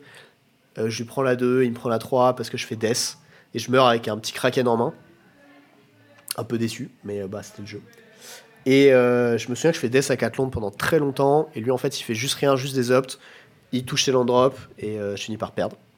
Je me rappelle qu'il hardcast des phoenix dans des spots où c'est pertinent. Ouais, ouais. je me souviens qu'il avait bien joué, mais je me souviens plus exactement des détails. Mais je vous conseille d'aller voir les games, c'était vraiment très chouette en, en plus, euh, si jamais ça, ça vous branche. C'est un peu long, hein, forcément. Et euh, avant la game, on avait split aussi avec euh, mon finaliste. Et du coup, ben, c'était le gagnant filer 3000 au perdant. Donc en gros, moi j'ai touché 11 000. Non, j'ai touché 10 000. On m'a donné 3000 et j'ai donné 2000 dollars. hein. Donc ça fait 10 000 Ok. euros à peu près. Puis il y a des maths, quoi. Compliqué. en vrai, ça allait. hein. Les splits, ils étaient assez Ah, clairs. donc euh, on était euh, voilà très. euh, C'était carré quoi. Euh, mon oppo était très sympathique. Il était ultra réglo. Et, et du coup, je le reverrai au Worlds. Et, Nice. cette fois-ci, il faudra que je le goome Ouais, Goumle, explique-lui la France, là. La France à France. La France Mais donc Nice, voilà. nice, nice, c'est cool. Très très cool. Euh, bah dis donc, euh, Théo, après tout ça, est-ce que ce serait pas le moment de passer euh, au point plein? Absolument. C'est le point plein. Euh, et ben vas-y, Charles, commence. Euh, pour ce point plein, je voulais parler d'un item euh, que j'ai dorénavant en ma possession, qui n'était pas forcément évident euh, que j'arrive que que j'arrive à l'avoir. En plus, c'est con parce que j'aurais dû le préparer dans le podcast pour le montrer à la caméra, mais tant pis, euh, vous aurez pas l'image. Euh, sur ce tournoi, il y a- on a eu une carte promo euh, quand on participait, qui était un Teferi Hero of Dominaria. Et si on faisait top 36, donc la qualification en Pro Tour, on avait un second Teferi of Dominaria foil. Que j'ai oublié de récupérer d'ailleurs. Faudrait que j'envoie un message à LMS pour leur demander s'ils peuvent pas me l'envoyer. Ouais, je sais pas si. Ils ont dû noter que tu l'avais pas, mais que tu l'avais pas pris, mais du coup. euh, C'est un classique, euh, les cartes promo qu'on récupère pas, les Mutavolt, euh, les boîtes et les machins, c'est un peu dans longtemps. Puis en plus, celui-ci que j'ai joué au tournoi, tu vois, j'ai très envie de le récupérer quoi. Bah ouais, grave. Le tournoi où tu fais top 2. Mais du coup, euh, bah moi, euh, en plus, j'avais pas 4 Teferi, donc j'étais refait. Et je me suis dit, putain, mais un petit Teferi foil, qu'est-ce que je vais en faire? Est-ce que je vais pas le faire, le faire signer par le gars euh, qui a fait deuxième au tournoi avec un deck bleu-blanc avec des Teferi dedans, par exemple Du coup, je suis dorénavant en ma possession euh, d'un Teferi foil signé par Théo Méry. Et avec ça, j'ai mes quatre petits tokens humains que je t'ai fait signer parce que tu les as joués euh, en caméra en plus. Ouais. Et ils sont stylés en plus ces tokens humains. Ils ont Je sais goûté. pas d'où ils viennent alors. Je sais pas d'où ils viennent à l'origine. Je crois que c'est les tokens. Beast. Ouais, c'est les tokens d'Eldraine, mais c'est pas les originaux, c'est des spéciaux. Enfin, je sais pas exactement d'où ils viennent, mais bon, ils sont trop stylés. Et, euh, et en plus, maintenant, euh, ils sont signés. Et du coup, je possède euh, des items euh, de grande qualité avec lesquels je vais pouvoir m'amuser. L'autre partie du point plein, elle est un peu marrante. C'est bon, c'est un peu une blague, mais contre le genre de Grisfung à une des games, non, deux des games même sur les six qu'on a joué ensemble, parce que du coup on a joué deux fois trois, trois matchs. Il y a eu deux spots, parce que du coup c'était open decklist, donc je savais qu'il avait uniquement un marais de batte. Deux spots où euh, j'ai euh, j'ai Field of Ruin, euh, c'est land non basique, pour lui couper du blanc et l'empêcher de caster à la fois Grisfang et, euh, et cast, Ken Stay Away. Et, euh, Ouais. et c'était assez marrant de cut un joueur du blanc en jouant blanc. euh, et que ce soit à l'event, et que dans aucun de ces spots je joue ni 8 bear ni euh, une liste à, euh, blanc aggro. Et je trouvais ça assez rigolo. Voilà. C'est un peu Bah, la triche, mais c'est marrant. Bah, le truc le plus drôle en plus, c'est que non seulement ça le coupait du blanc, mais euh, rapidement, ça juste ça, ça le stone rainait quoi, parce qu'il avait pas de basique, pas d'autre basique dans son deck. Ouais. Et, euh, et du coup, bah, c'était assez violent quoi, quand Field of Ruin ça pète le land de gratos. Bah, il avait un swamp. Hmm. Mais au-delà de ça, il avait plus rien. Ouais. Euh, et ben voilà, ça c'était tout pour, euh, pour le tournoi de Sofia. Il y a eu euh, Yes. aussi la signature des tapis, mais on en a parlé la semaine dernière. Euh, C'est vrai. tapis qui ont été signés. Je crois que d'ailleurs, euh, j'ai le nom juste là sur le bureau. Ouais, c'est ça. Le mien il est à, il est à côté là-bas. Voilà, voilà. Avec le joli kraken de JE, le petit, le petit smiley chef de, de Charles. Euh, du coup, pour le sign out et à la fin d'épisode, Charles, tu as... Non, peut-être commence par le deuxième sujet, on finit par le premier. T'es sûr? Ouais, le Magic pour la fin, non? Ok. Ok, ok. Alors je vais commencer par parler du truc qui n'a rien à voir du coup. Euh, Est-ce que tu connais Starmania? Pas du tout. Je vais te montrer, euh, parce que j'ai une petite gourde du coup Starmania, je sais pas si on la voit à la caméra, qui m'a été ramenée par ma copine. Plus à, à gauche, ouais. On la voit bien, peut-être. Euh, Starmania est euh, un- une comédie musicale. Oula. Euh, bon, oula, c'est plutôt ta cam normalement, genre de truc, non? Non, mais c'est surprenant Euh, parce que je m'attendais à un anime ou un truc comme ça, mais. Non, oui, c'est vrai qu'avec un nom pareil, tu t'attendrais pas du tout. Euh, Moudou dans le chat, là, toujours. Là, exactement, c'est tout à fait le truc de Baladon. C'est un truc des années 80, où c'est sorti en, en 79. Euh, du coup, c'est une comédie musicale. Donc, c'est un opéra rock, exactement. Donc, c'est euh, une comédie musicale qui est. euh, avec, bon, c'est des chansons de type euh, rock, etc., qui étaient à, à l'origine chantées par Daniel Balavoine, euh, France Gall, etc. Et il y a beaucoup de chansons qui sont très connues, mais on sait pas forcément que ça vient de là. Enfin, moi, j'ai connu les chansons avant de savoir que ça venait de là.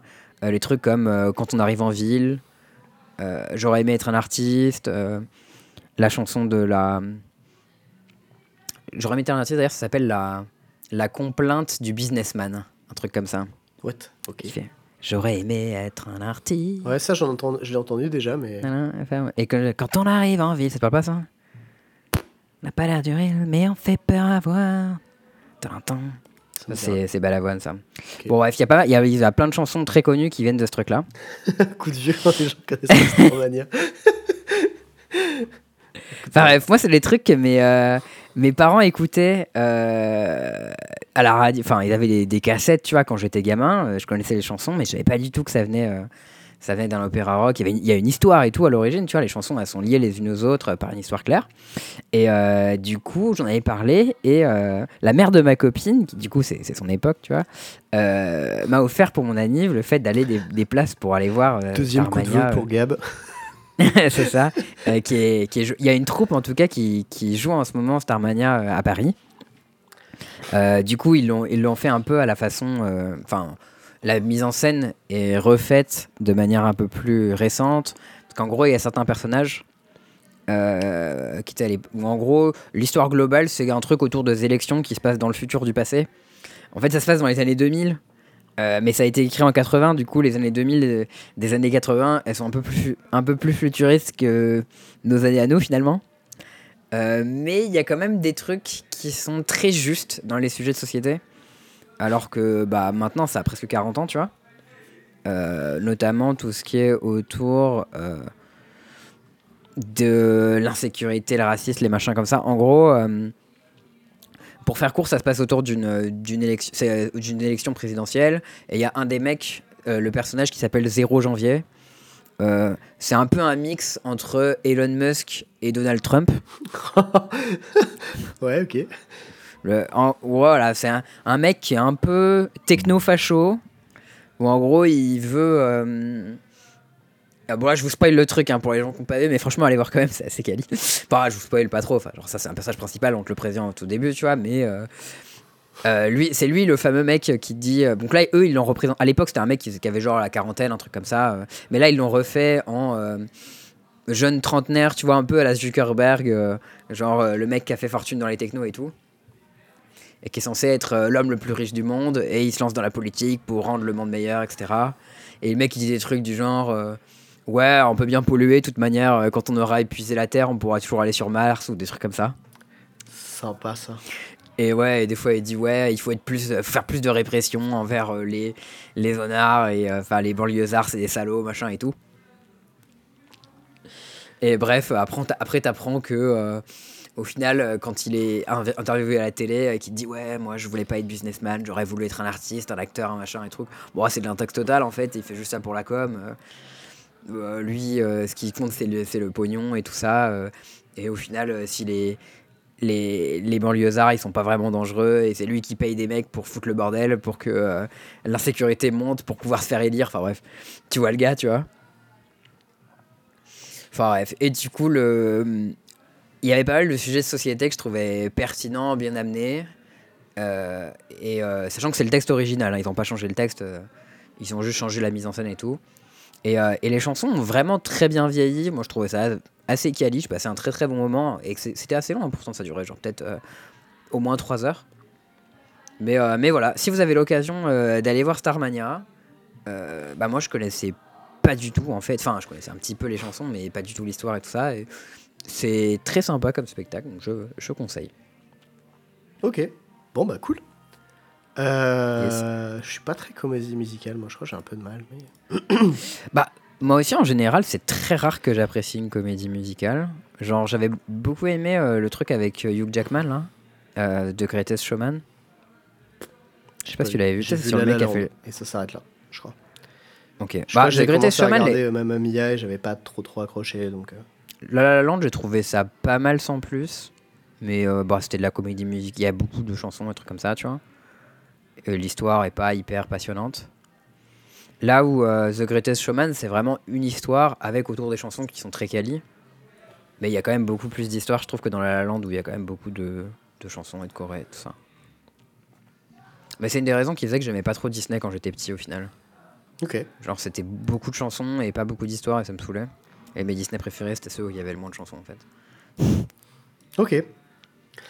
Euh, bon, dernier truc, avant, avant Oui. de vous quitter, parce que cet épisode est un peu long. Euh. Mais plus c'est long. euh. plus c'est bon. Euh, un petit truc qui est un peu arrivé, qui a un peu secoué Twitter, parce qu'a priori, les gens connaissent pas bien euh, les règles et comment ça fonctionne Magic, et comment, en ce moment, on roule plutôt à l'intention, et que ben, la question d'un trigger, il est considéré pas étant oublié jusqu'au dernier moment possible. Alors, en gros, il y a une situation. Euh, joueur A possède un, shoal- un shoulder en jeu. Joueur B, B, putain, B, fait opt. Son oppo, il dit Rien. Rien, il dit ok, ça résout. Donc le mec il fait opt, il résout son opt. Un petit temps de pause. Joueur B il fait bon opt. bah opt. Ok, ça résout. Et ensuite son oppo il fait bah tu prends 4. Et l'autre il fait bah non t'as raté ton premier trigger, je prends 2. L'autre il fait bah non t'as joué ton spell en réponse à mon trigger sur la pile, du coup tu prends 4. Le judge arrive il fait bah il prend 4. Point. Mm. Voilà. Et en gros, l'explication, c'est que les triggers qui n'ont pas de target, euh, ils app- Enfin, moi, c'est des triggers que j'appelle les triggers silencieux ou triggers invisibles. C'est exactement la même chose qu'un trigger euh, plus 1 plus 1 pour S ou euh, je sais pas moi. un Exaltation. Exaltation. Un trigger Esper Sentinelle aussi, il est invisible, ce qui est pas très pratique. Pareil. Enfin bref, t'as plein de triggers qui rentrent dans la pile de manière automatique sans que le contrôleur de trigger n'ait besoin de les annoncer. Et le seul Euh, moment où tu as besoin de faire connaissance de ce trigger, c'est petit A Au moment où tu résous. euh, au dernier moment possible, petit B à partir du moment où il a un effet visible sur le board C'est ça. ou sur le jeu. Et dans le cas présent, l'effet visible, c'était l'adversaire perd des points de vie. Et du coup, euh, c'est correct en fait pour le joueur de Shouldred de ne pas annoncer son trigger jusqu'à ce que son adversaire fasse une autre opération. Et à ce moment-là, de faire un autre truc. Euh, ce que je trouve personnellement euh, nul à chier. Moi, j'ai déjà parlé plein de fois des triggers silencieux. Je trouve ça chiant. Parce que, de manière générale, euh, en fait, je trouve que. Enfin, moi, ma logique, c'est que la pile, c'est un espace qui devrait être clair à tout moment pour les deux joueurs. Et euh, ces triggers silencieux, ils fucked up ça en rentrant dans la pile sans qu'on les spot. Et ensuite, ton adversaire, il peut se rappeler peut se rappeler de son trigger en dehors du timing. Mais si c'est pas trop tard par rapport à quand il aurait pu potentiellement se résoudre si une situation chelou apparaissait, euh, ça va, il est encore dedans, tu vois.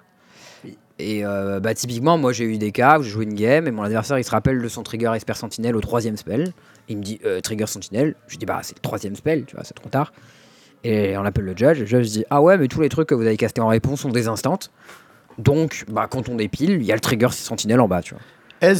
Et bah ouais, mais moi je trouve ça, bah, je trouve ça con, tu vois, personnellement. Je trouve que un trigger, euh, quand ça a une target, bah, on annonce la target quand ça va en pile. Quand ça a pas de target, on n'a pas besoin d'annoncer la target quand ça va en pile et ça va en pile de manière magique. Euh, c'est inconsistant, ce qui rend les choses pas claires. Moi je trouve ça nul. J'aimerais bien que tous les triggers soient annoncés lorsqu'ils vont en pile et qu'un trigger qui n'est pas annoncé n'est pas en pile purement et simplement. Ça pose également la problématique d'ordonnancement et trigger lorsqu'ils vont en pile en même temps. On en a parlé un peu sur le Discord, mais typiquement, si tu un trigger. euh, si tu deux triggers qui vont en pile en même temps et qu'il y a un intérêt à ce qu'il y ait un ordre d'eux, euh, typiquement deux prouesses sur deux bêtes différentes, bah, s'ils sont pas annoncés, tu sais pas comment tu résous, est-ce qu'il y en a un qui va avant l'autre, comment tu fais, enfin bref.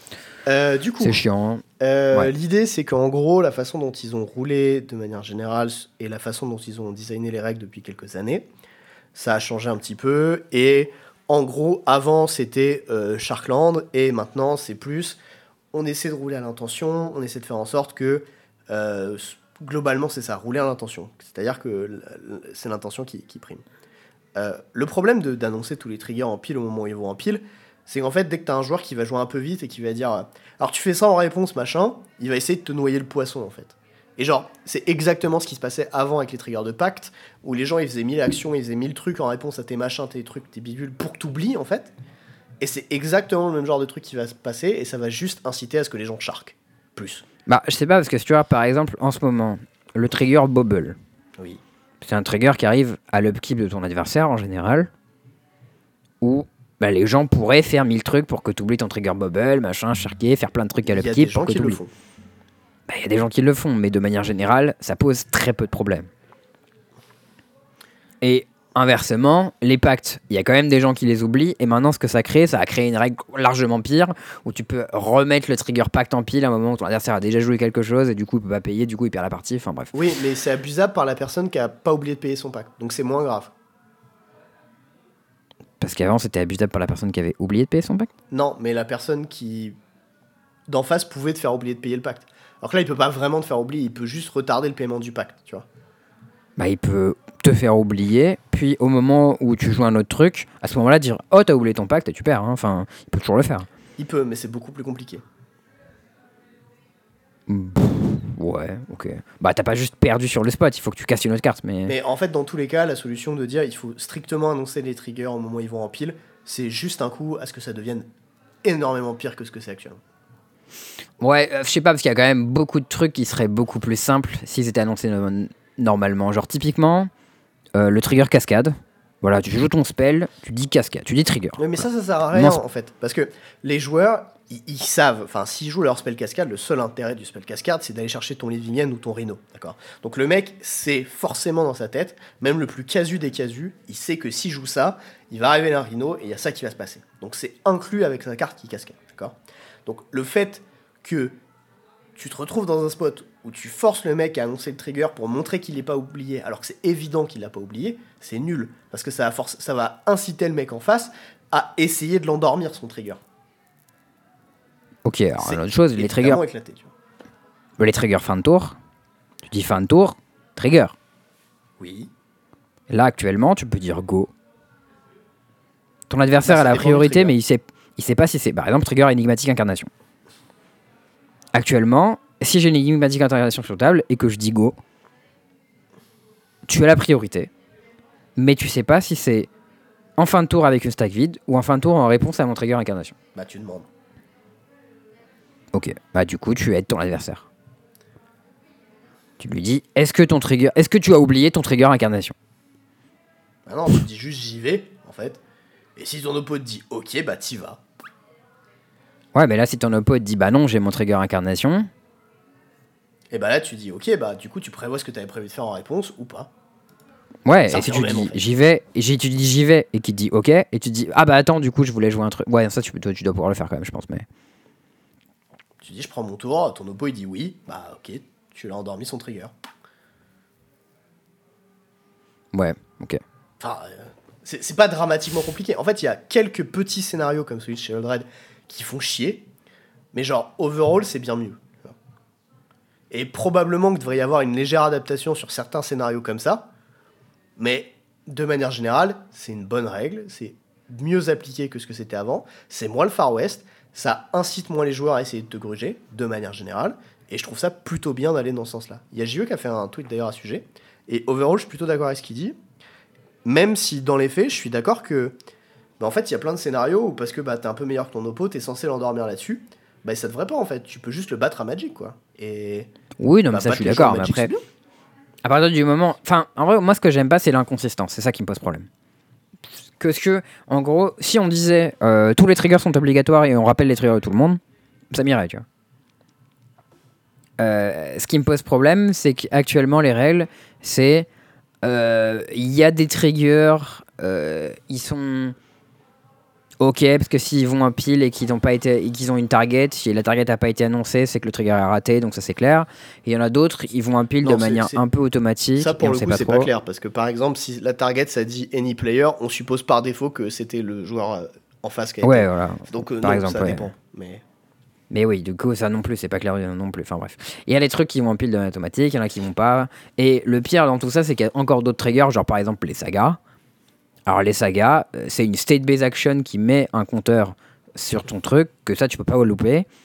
Et du coup, quand tu le loupes, on le remet en pile tout de suite. Et euh, c'est un trigger qui est avec, que du coup tu vas jamais louper, parce que bah, c'est le seul truc qui est déclenché par ton truc. Enfin bref. Et moi j'aime pas dans les règles le fait qu'il y ait une inconsistance, et notamment ça on l'a vu avec euh, les zoomers entre guillemets qui viennent de notre Discord, qui sont plutôt des. Il y a pas mal de grinders qui ont découvert le, le jeu avec Arena et quand ils ont fait la transition en papier, euh, c'était pas clair du tout. Ok, mais alors ça, est-ce que je dois le dire à mon adversaire? Ça, est-ce que je dois pas le dire? Qu'est-ce qui est obligatoire? Qu'est-ce qui n'est pas? Qu'est-ce que mon adversaire peut rater? Qu'est-ce qu'il peut pas rater? C'est c'est pas consistant, je trouve, et ça c'est un point faible des règles à mon avis. je suis d'accord sur le fait que ça nécessite une clarification. Par contre, je suis pas d'accord sur le fait qu'il faudrait systématiquement annoncer tous les triggers que tu mets en pile au moment où tu les mets en pile. Je pense que ça Bah, c'est vraiment après, le ça, pire truc. Peut-être que c'est pas la bonne solution, ça. Moi, c'est une suggestion que je fais par rapport aux règles actuelles. euh, peut-être qu'il faudrait qu'il y ait plein de triggers qui soient invisibles, mais qu'auquel cas ils puissent pas être ratés. Et que si ton adversaire euh, bah, rate ses deux points de soul dread, bah, il a triché et on dit non, non, t'es obligé de les prendre. Et voilà, tu vois. Comme les effets de remplacement par exemple. Moi j'ai lu un truc sur Twitter parce que j'ai un peu regardé par rapport à, ce débat. Il y a Perks Alert qui a dit en fait, sinon il y, y a une autre solution, c'est que tu joues à Magic euh, comme Shota et euh, tu rappelles tes triggers à tes oppos.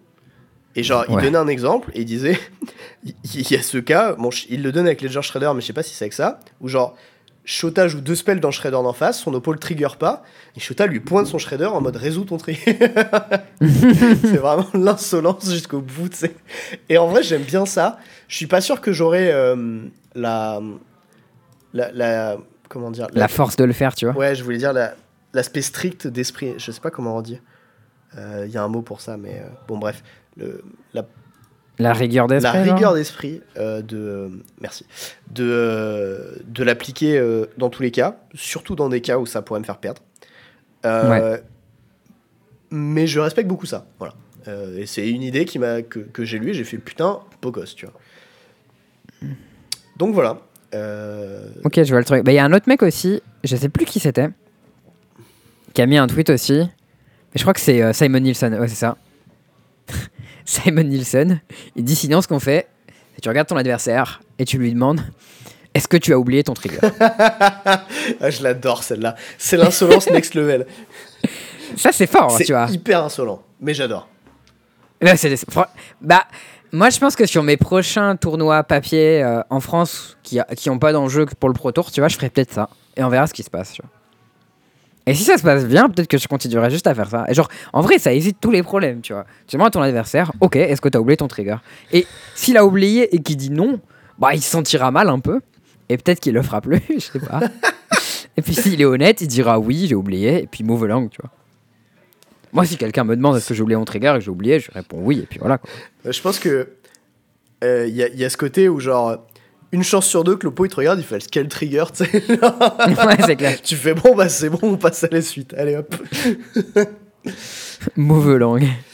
Bon, euh, et ben je crois que ça conclut un peu. On n'est on n'est pas tout à fait d'accord là-dessus, mais bon, euh, je crois que chacun aura un peu son avis, mais Ouais, bah overall, sûr. actuellement hein, les après. règles sont quand même plutôt bien branlées de manière générale. Et Hmm. je pense que des gros changements c'est pas du tout nécessaire. Probablement des petits trucs pour des cas comme ça, ce serait de Bah, je sais pas si ce serait un grand changement, ce serait plutôt un changement pas très grand, à mon avis, mais. Je sais pas. Mais bon, ce qui, est drôle avec cette histoire, c'est qu'il y a beaucoup de gens qui, du coup, ont fait des mèmes euh, autour de cette histoire. C'est allé assez rapidement et c'était un peu deep, j'ai trouvé ça drôle. Et par exemple, il y en a un qui m'a fait marrer, c'était un de Edgar Magayesh, qui dit genre euh, Mon adversaire rate son trigger shoulder à ma draw step. Moi, je cast Careful euh, Consideration. Donc, Careful Consideration, c'est 4 mana, instant, pioche 4, défausse 3, et si tu l'as joué en main phase, pioche 4, défausse 2. Et du coup, l'adversaire qui dit Ok, you take 10 and discard 3. C'est-à-dire supposant que tu l'as fait en réponse au trigger shoulder qui du coup n'est pas en main phase. Et pan. Et pan Et ouais, et je pense que. euh, ouais. pff. Inch'Allah. En vrai, enfin, moi, c'est un des trucs que. Le seul truc que j'aime bien à MTGO, c'est le fait que la pile, elle est claire. Et j'aimerais bien qu'on puisse jouer à Magic avec des piles claires, tu vois. Et enfin, bref. Moi, si vous m'avez- déjà vu jouer à Magic, j'essaye d'avoir un, un jeu qui est hyper clean et hyper compréhensible où on sait exactement tout ce qui se passe. Et ça me fatigue que mes adversaires soient pas le cas, quoi. Mais bon. Inch'Allah, euh, Magic évoluera dans un sens où tu seras le plus clair possible. Eh, écoute. Euh, Bon, bah écoute, voilà, je pense que c'est tout dans cet épisode. Euh, ce qui était déjà pas Yes. mal, parce qu'il fait 2h50.